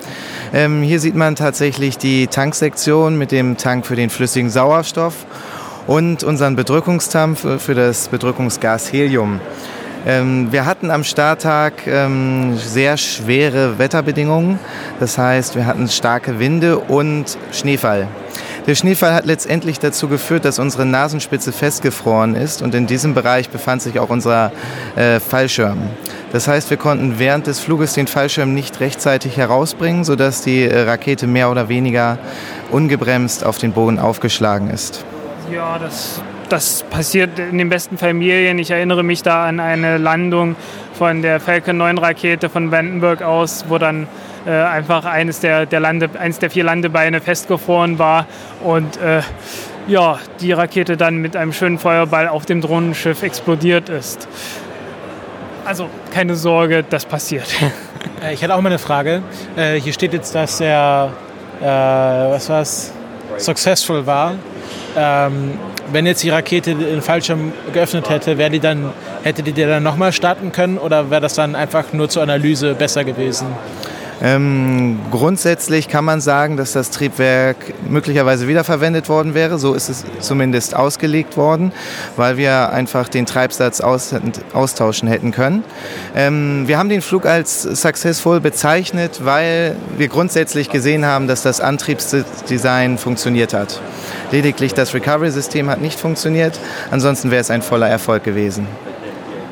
Ähm, die Rakete hatte dann Flügel gehabt. Ich weiß gar nicht, ja, sie hatte diverse Flüge, um, um den Flug zu stabilisieren am Anfang. Äh, flog die einfach gerade oder wurde die Spin, Spin stabilisiert? Nein, die äh, Raketen, die im Rahmen des Sternprogramms entwickelt werden, sind komplett äh, passiv. Also das heißt, es gibt keine äh, Stabilisierungsmechanismen. Weder eine Flügelfinnenanstellung noch zum Beispiel eine ähm, Schubkontrolle. Also man benutzt die Flügel einfach nur um äh, möglichst aerodynamisch stabile äh, äh, ja, äh, Konfiguration zu haben, damit das Ding geradeaus fliegt. Ja, genau. Die Finnen sind dafür da, um äh, den Druckpunkt und den Schwerpunkt äh, in ein gewisses Verhältnis zu setzen, damit die Rakete natürlich windstabil ist und nicht bei der kleinsten Böe schon ähm, das Kippen anfängt und Richtung Boden zurückkehrt. Ja. Ähm, ihr seid in Schweden gestartet, ist in Kiruna, ne? Korrekt. Gut. Ähm, hattet ihr auch irgendwie eine Science Payload oder war das einfach nur der Raketentest? Ähm, grundsätzlich ist die Minimalvoraussetzung im Sternprogramm, dass man einen Onboard-Computer dabei hat, ähm, der zum Beispiel äh, Sensordaten aufzeichnen soll oder den Flugverlauf wie GPS-Position, Geschwindigkeit. Ähm, zusätzlich wird er auch dafür benutzt, um den, das Recovery-System während des Fluges auszulösen. Ähm, darüber hinaus hatten wir noch eine kleinere Payload der Ariane Group an Bord. Ähm, kannst du uns mal kurz was über die Payload sagen oder, oder ist das wieder mal Ariane Group? Hm. Ähm, ja, grundsätzlich ist da jetzt nichts Geheimes dran, aber ähm, ursprünglich war der Umfang dieser Payload, glaube ich, größer geplant. Das war noch äh, bevor Max und ich zu dem Projekt dazugestoßen sind. Ähm, am Ende gab es nur eine relativ kleine Umsetzung des Payload, ähm, die sich aus ein paar Temperatursensoren ähm, zusammenstellte. Da ging es um, um, Messung der Atmosphärentemperatur oder äh, um, um, Messung der, der, Temperatur von Strukturen beim, beim Wiedereintritt oder, oder beim, äh, beim Hochfliegen. Beziehungsweise wie, wie, weit, wie hoch seid ihr eigentlich geflogen? Was für Geschwindigkeiten habt ihr erreicht? Ähm, wir, sind, wir haben eine Höhe von 1,5 Kilometern erreicht. Ursprünglich war die Rakete ausgelegt, um eine Höhe von 6 bis 8 Kilometern zu erreichen. Allerdings aufgrund der schwierigen Startbedingungen ähm, hatten wir auch Probleme, die Rakete vollständig mit flüssigem Sauerstoff zu betanken. Ähm, die ursprüngliche Idee war nämlich, ähm, am Ventingport des Flüssig-Sauerstofftankes ähm, eine LOX-Fahne zu erkennen. Das ist eine charakteristische kleine Rauchfahne, die man sieht, wenn der LOX-Tank voll ist. Leider war der Himmel sehr grau, sodass wir diese Fahne nicht wirklich sehen konnten. Darüber hinaus ähm, kam es aufgrund des Schneefalls zu Tröpfchenbildung und wir mussten entscheiden, ist das vielleicht schon flüssiger Sauerstoff, der aus dem Port herauskommt oder doch geschmolzener Schnee. Und so haben wir insgesamt die Rakete wahrscheinlich nur mit circa einem Drittel der ursprünglichen Loksmasse betankt, sodass wir auch nur ein Drittel der äh, Flugzeit hatten. Ähm, habt ihr vor, das Ganze zu ändern? Weil im Prinzip, wenn man das ganze Ding auf eine Waage stellt, dann, dann würde das ja auch funktionieren, oder? Genau, grundsätzlich werden wir bei der neuen Rakete dieses System ein bisschen optimieren. Wir werden wahrscheinlich eine Kombination aus visueller Inspektion und ähm, einer Waage installieren gibt ja noch so Möglichkeiten, äh, ich glaube, man kann mit Magneten oder ähnlichem, dadurch, dass flüssiger Sauerstoff ist ja irgendwie magnetisch, man kann dann irgendwie Magnetsensoren oben als Füllstandsmesser benutzen. Habt ihr mal über sowas nachgedacht? Haben wir grundsätzlich auch in Betracht gezogen, ist allerdings ein ähm, aufwendigeres System und grundsätzlich muss, sollte das Ziel sein, diese Rakete so leicht wie möglich zu bauen, sodass wir dann natürlich auf möglichst wenig Sensorik im Inneren der Rakete zurückgreifen wollen. So, ähm, der, der Bedrückungstank, äh, ach so, stimmt, da ist Helium drin. Ähm, ich weiß, dass die, dass die Kopenhagen Suborbitals damals auch mal äh, Stickstoff probiert hatten und sind, haben dann davon Abstand genommen. Was der große Vorteil von Helium gegenüber Stickstoff? Ähm, wir kühlen den, flüssig Stickstoff, äh, den flüssigen Sauerstoff, bevor wir ihn in die Rakete tanken, mit Flüssigstickstoff. Das bedeutet, ähm, der Sauerstoff ist superkritisch und dementsprechend deutlich kühler, als er eigentlich ist. Flüssigstickstoff ist bei 70 Grad flüssig. Ihr macht also das gleiche wie SpaceX, nur äh, nicht ganz so professionell. Ähm, ja, also das ist ja eine sehr einfache Lösung, flüssigen Sauerstoff länger zu lagern. Und ähm, dementsprechend, wenn man jetzt mit Stickstoff das ganze System bedrücken würde, läuft man Gefahr, dass auch einiges von dem gasförmigen Stickstoff einkondensiert wird und man ein Gemisch aus flüssigem Stickstoff und flüssigem Sauerstoff erhält. Das ist der Hauptgrund oder gibt es auch noch Leistungsgründe? Das ist der Hauptgrund. Okay, sehr schön zu wissen. Wusste ich nämlich nicht. Ähm, der, äh, der Tank hier, der, der hier steht, äh, ich weiß, der, der kommt aus einer anderen Anwendung. Äh, woher kam der? Äh, Der Heliumtank kommt aus dem Bereich äh, der Feuerwehr. Also das ist ein ganz normaler äh, Drucklufttank, den ein Feuerwehrmann auf dem Rücken trägt. Ähm, er besteht aus einem Aluminiumliner mit CFK und GFK-Lagen. Ähm, Vorteil ist, er ist relativ leicht. Bitte, bitte die NAP beachten, die No Acronym Policy. Entschuldigung. Also wir haben hier einmal äh, Kohlenstoff, Faserverbundwerkstoff und äh, Glasfaserverbundwerkstoff zusätzlich über dem Aluminiumliner. Ähm, der Tank ist nicht ganz leichtbauoptimal für eine Rakete, da er ähm, dafür ausgelegt ist, dass der Feuerwehrmann zum Beispiel auch an scharfen Kanten mal gegenstoßen kann, ohne dass er äh, fatal zerstört wird. Allerdings hatte dieser Tank den Vorteil, dass er genau die richtige Größe für unsere Anwendung hatte und darüber hinaus auch noch ziemlich günstig war. Wir hatten dem darüber hinaus auch nicht ähm, die Zeit, einen eigenen Leichtbautank zu entwickeln. Und grundsätzlich hat man als äh, Studentengruppe, die eine kleine Rakete baut, noch das Problem, dass zahlreiche Zukaufteile entweder noch kleiner sind oder deutlich größer, sodass man dann ähm, das nächstpassendere Zukaufteil nehmen muss oder eine Eigenentwicklung anstreben muss. Ähm, ich gucke gerade auf die Brennkammer und sehe mir das Ding an, weil es ist ja für hohen Druck ausgelegt. Äh, was für einen Druck habt ihr eigentlich in der Brennkammer gehabt? Äh, wir haben mit 35 Bar in der Brennkammer gearbeitet. Ähm, Gab es da Pläne, das höher, das höher zu machen? Äh, Was hätte es dazu gebraucht? Ähm, nee, das war eigentlich der Auslegungsdruck, mit dem äh, von, von relativ früh angefangen wurde. Ähm, grundsätzlich hätte man diesen Druck erhöhen können. Das hätte allerdings natürlich auch die Struktur und die Tanks wieder etwas schwerer gemacht, weil man alles für einen größeren Druck auslegen muss. Insofern ist, sind die 35 Bar ein guter Kompromiss aus Leistung und Leichtbauansatz. Äh, was für einen Förderdruck braucht ihr da, damit ihr da noch reinkommt? Ähm, in der Literatur geht man ungefähr davon aus, dass man ca. 20% Druckverlust über den Injektor hat, sodass wir dann ähm, ja, mit einem Druck von ca. 50 Bar im Zuführungssystem gearbeitet haben. Okay. Äh, was fehlt noch? Äh, die nächsten Pläne, genau. Äh, die, die, C, die C42. Ähm, wie wird es sich unterscheiden? Ähm, genau, seit circa einem Jahr arbeiten wir an der C42. Hauptziel ist es, äh, sie etwas weiterzuentwickeln. Das bedeutet, wir werden den Schub moderat erhöhen. Ähm, damit geht es auch einher, dass wir die Länge und den Durchmesser der Rakete etwas erhöhen müssen. Wir sprechen im Moment, oder wir gehen im Moment von einer Länge von 6 Metern aus und einem Durchmesser von um die 20 Zentimeter. Ähm, darüber hinaus werden wir natürlich alle Erfahrungen, die wir beim ersten Flug gesammelt haben, mit einfließen lassen wollen. Das heißt zum Beispiel das, den Betankungsvorgang optimieren, das Bergungssystem noch intensiver testen und auslegen und ähm, ja, das Triebwerk natürlich testen. Jo, ähm, was habe ich vergessen? Das hier. Hab ja, das, ähm, also wenn, wir können noch mal sa- darüber reden, wann wir starten.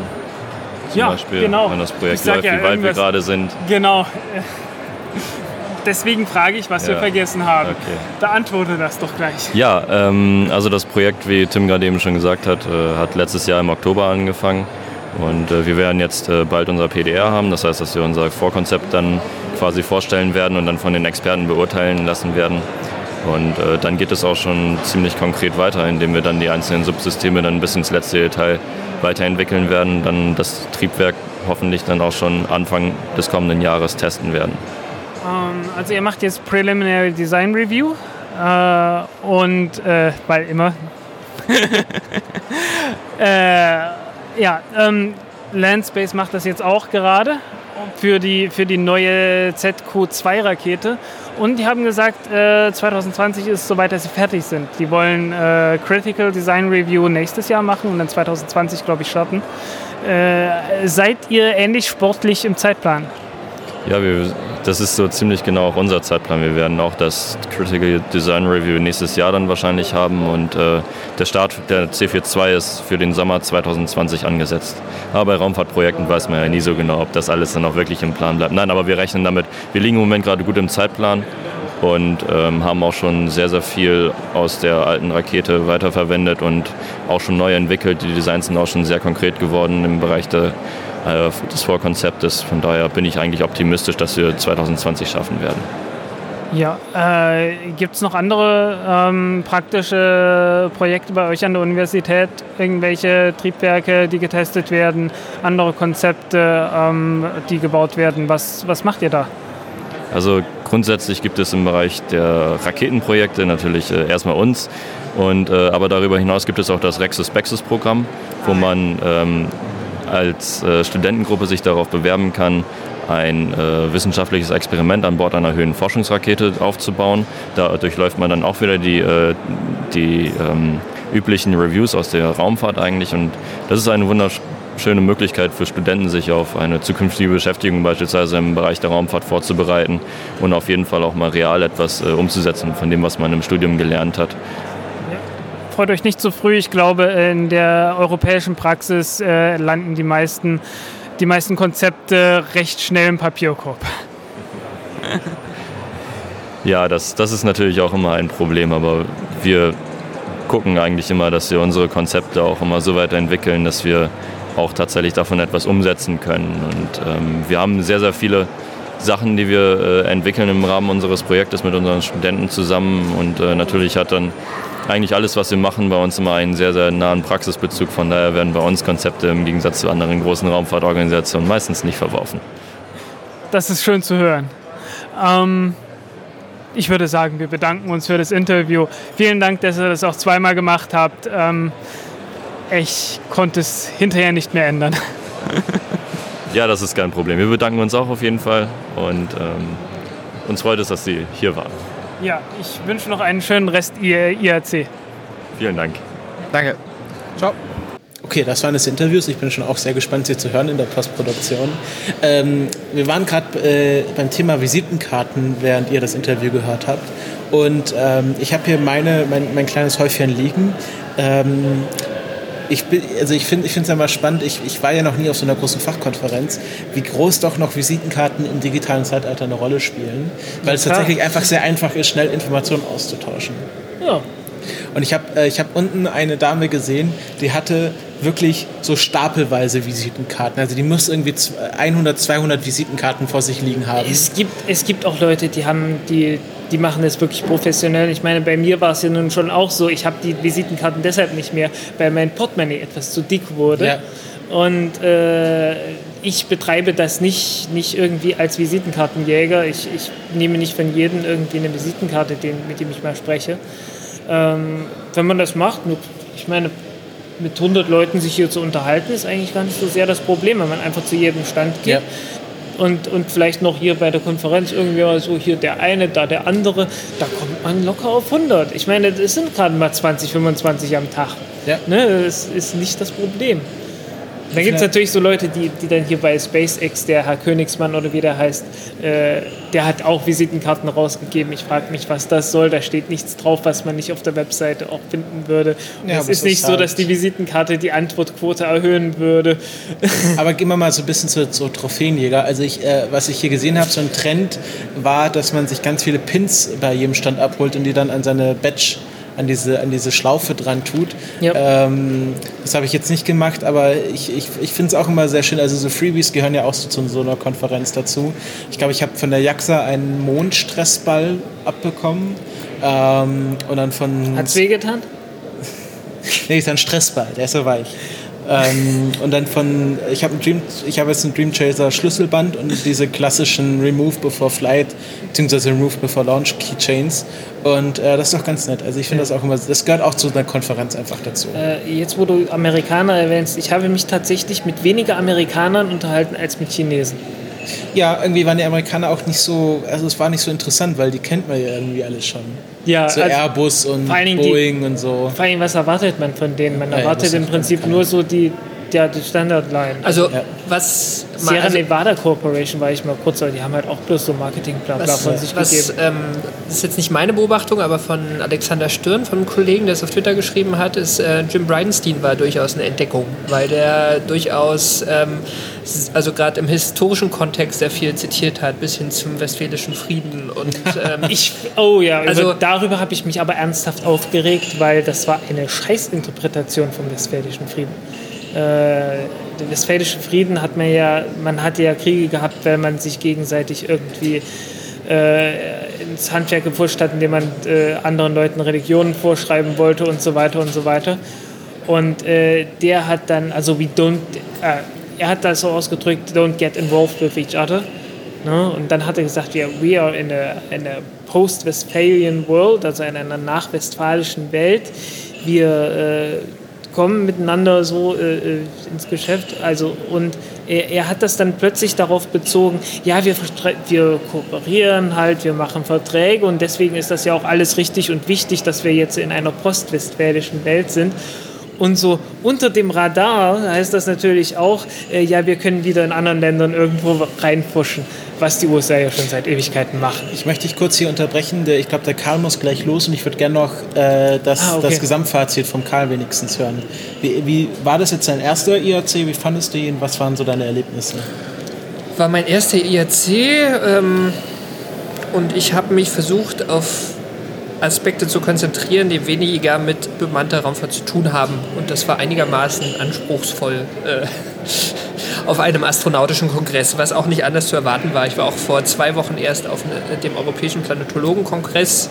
Das war so ein bisschen das Kontrastprogramm.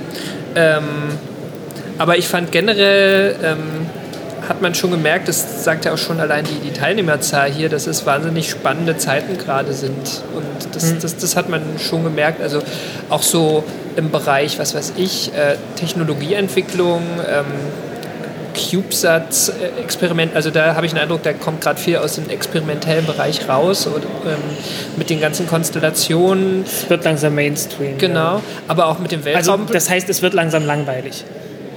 Nee, würde ich nicht sagen. Weil, nee, nee also der, der Mainstream ist, ja, ist langweilig. Ja, also nee, ich, aber, aber CubeSats ist, so. ist, ja eine Technologieentwicklungsplattform, die sehr schnell funktioniert. Deswegen wird es, glaube ich, per Definition eigentlich nicht langweilig.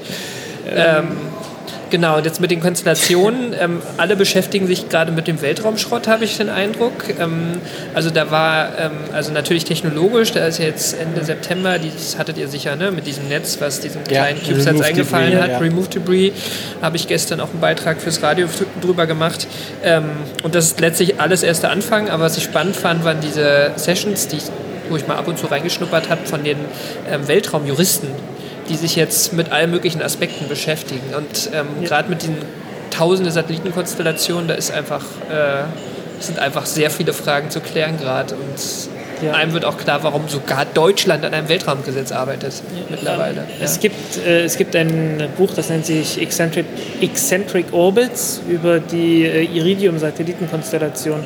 Und da war das auch schon, wurde das weit und breit diskutiert. Allerdings hauptsächlich äh, irgendwie aus, aus Gründen, dass man oh, das waren irgendwie so wirtschaftliche Gründe, dass man äh, äh, äh verhindern wollte, dass die Firma übernommen wird und irgend sowas äh, ja, das war sehr merkwürdig. Ich meine, ich mein, der Aspekt, der, der jetzt halt reinspielt, ist, ähm, dass die jetzt ja auf Massenproduktion umschalten. Also auch Airbus, die wollen irgendwie, was hat, hat der Enders gestern gesagt? 300 Satelliten im Jahr? Ja. Ähm, oder pro Monat? Pro Jahr wahrscheinlich.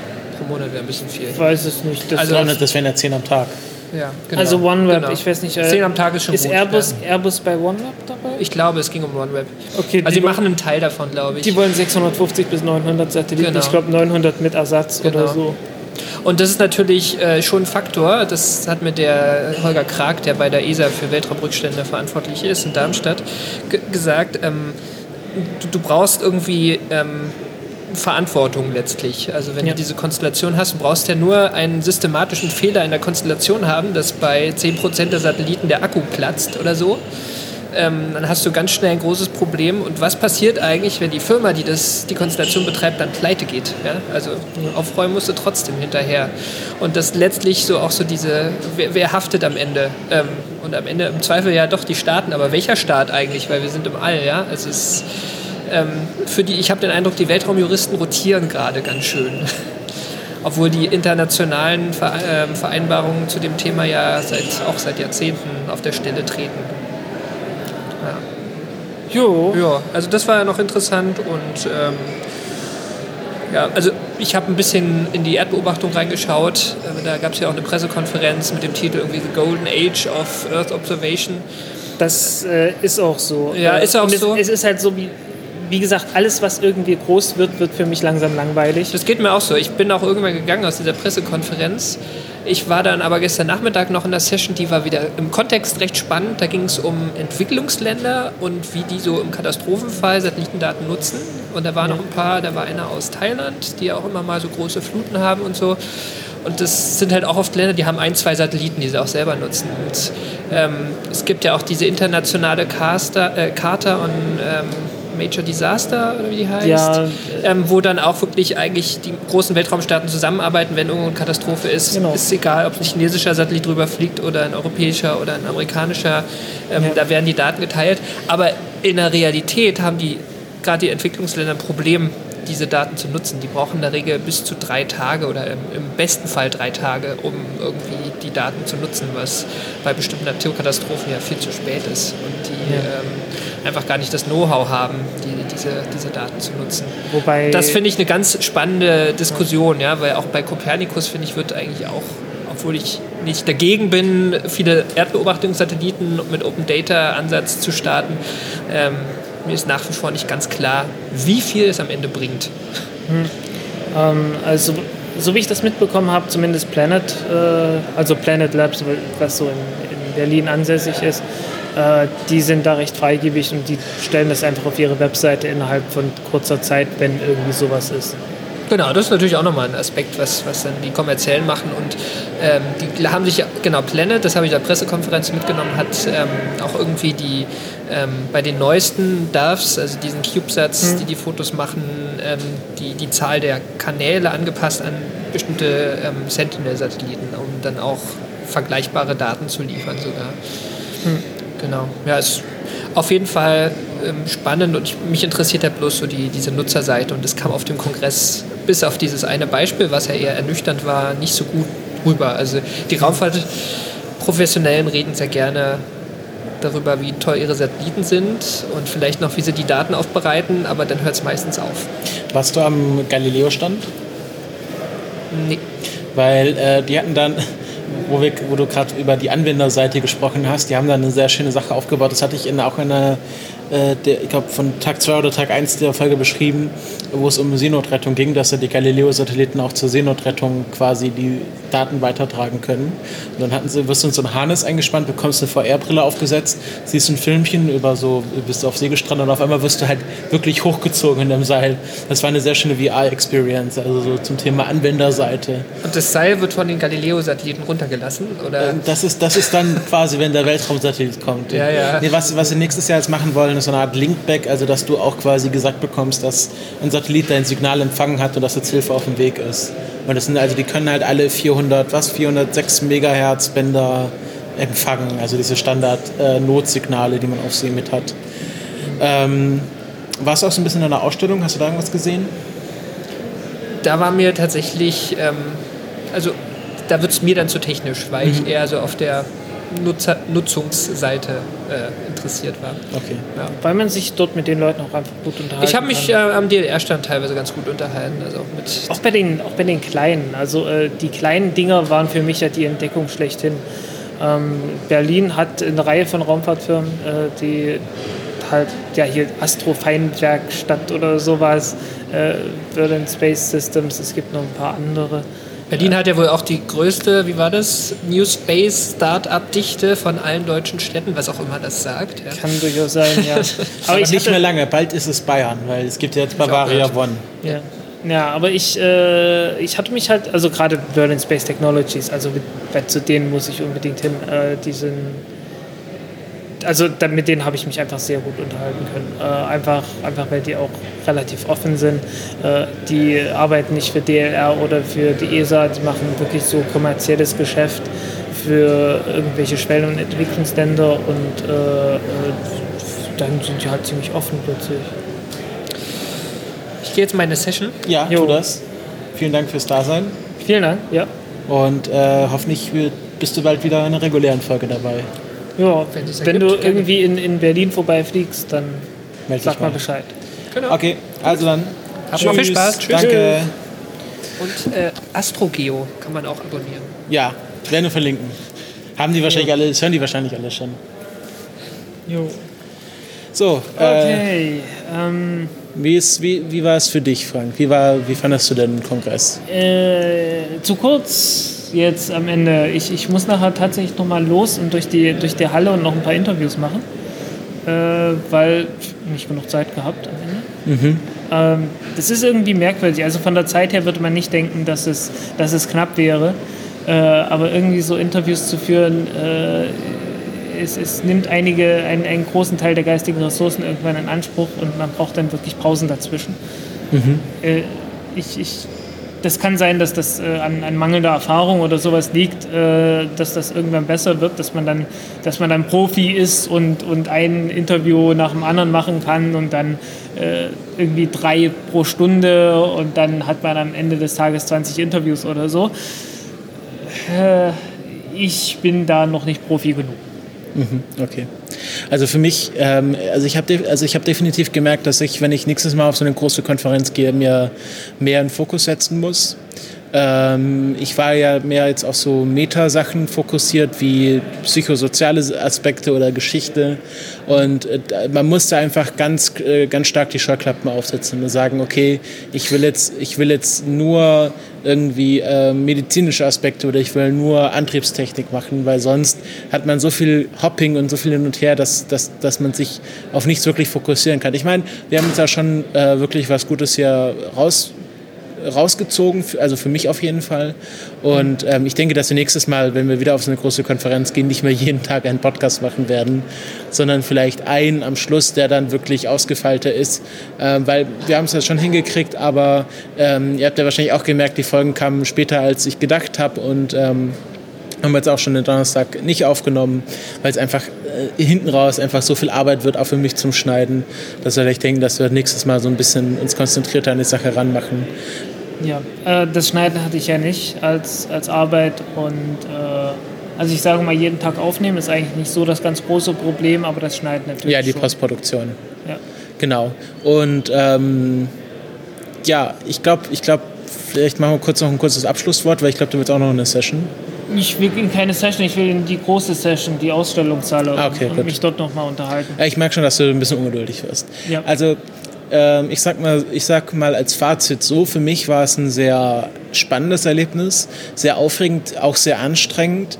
Ähm, aber ich bin doch zufrieden mit dem, was wir jetzt äh, als, als Podcast äh, daraus gezogen haben. Ja, also es, gibt eine Reihe von Interviews, wo ich echt denke, hey, das war ordentlich. Also so, da gibt es da gibt's schon ein paar. Es gibt ein paar, da ist nicht ganz so, aber naja, es ist halt, Ja. kommt halt, wie es kommt. Ähm, am schwierigsten sind immer die, äh, die mit, den, mit den großen Institutionellen, also äh, wenn dann irgendwie der Pressesprecher anwesend, die Pressesprecherin anwesend ist, dann wird das alles äh, schwierig. Ja. Ähm, und ich hoffe jetzt einfach mal, jetzt ge- ge- gebe ich quasi den Staffelstab an unsere Hörer und Hörerinnen weiter, ähm, dass ihr auch beim Hören Spaß hattet, dass ihr es interessant fandet, dass, dass wir euch mit diesem vielen Content nicht überfordert haben. Ähm, ich meine, ihr seid ja als, als äh, Hörerschaft schon in Vorleistung gegangen, dadurch, dass ihr über das letzte Jahr hin so viel gespendet habt. Ähm, tatsächlich Vielen Dank nochmal dafür. ja, vielen Dank dafür, aber ähm, sind jetzt auch nicht undankbar, wenn jetzt noch weitere Spenden einkommen. Wir haben äh, jetzt auch langfristig vor, ein bisschen mehr Geld zu investieren im Bereich äh, Aufnahmeort. Das werdet ihr dann wahrscheinlich in einer der nächsten Folgen hören. Ähm, und ja, also ich will jetzt nicht so, so, einen- so einen großen Spendenblock machen, aber einfach jetzt am Schluss, und wir haben jetzt die letzten Folge auch gar nicht darüber gesprochen, aber am Schluss äh, dieser, dieses, dieser Kongresswoche darauf hinweisen, dass, dass ihr uns weiterhin Geld spenden dürft und wir das auch äh, gut verwenden können für diesen Podcast. Und wollen uns aber auch trotzdem herzlich bedanken, dass ihr das letzte Jahr so fleißig Geld gegeben habt, damit wir hier einfach, sag ich mal, relativ kostengünstig diesen großen Kongress besuchen durften. Ja, vielen Dank nochmal. Gut, ich möchte mich auch noch, äh, genau, Danksagung. Ich möchte mich auch noch beim Matti bedanken von Podigy, wer, dass der ja mein Chef ist und der uns äh, sein H6 zur Verfügung gestellt hat, womit Frank die Interviews gemacht hat, während ich mit meinem Aufnahmegerät unterwegs war. Ja, und ich war zu blöd, den, äh, äh, den Popschutz zu benutzen und ich weiß jetzt, wieso es Popschutz gibt. Mhm. Ähm, und äh, ich möchte auch gerne dem Henning von der Helmholtz-Gemeinschaft danken, der uns noch Headsets zur Verfügung gestellt hatte. Haben wir jetzt nicht gebraucht, weil es sich nicht ergeben hat, aber trotzdem herzlichen Dank dafür. Das war wirklich sehr cool. Und äh, genau, wir danken allen, die an diesem Podcast irgendwie, diesen Podcast irgendwie unterstützt haben, auch dem Karl, der sich nochmal Zeit genommen hat. Und äh, ja, Ja. hören uns wahrscheinlich jetzt erstmal eine Weile und nicht. diversen, und diversen bekannten Bekanntschaften, die man äh, sonst nur über Twitter hatte Genau. und jetzt äh, mal machen konnte. Der Andrew Jones, äh, der für die GB Times äh, schreibt. Ähm, ich habe mal den Jeff Faust von Space News kennengelernt. Genau. Und äh, diverse. Cosmic Carol. Cosmic Carol, die, Kann kannte auch ich, von die kannten wir schon Ja. Ähm, ach, diverse andere. Genau.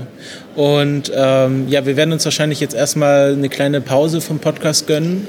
Ein, zwei Wochen. Ja, irgend so, so in der Größenordnung. Ähm, meine letzte Runde werde ich noch machen. Und dann glaub, wir wird wahrscheinlich irgendwie noch eine, noch eine Nachleseausgabe kommen mit ein paar Gesprächen. Und äh, dann.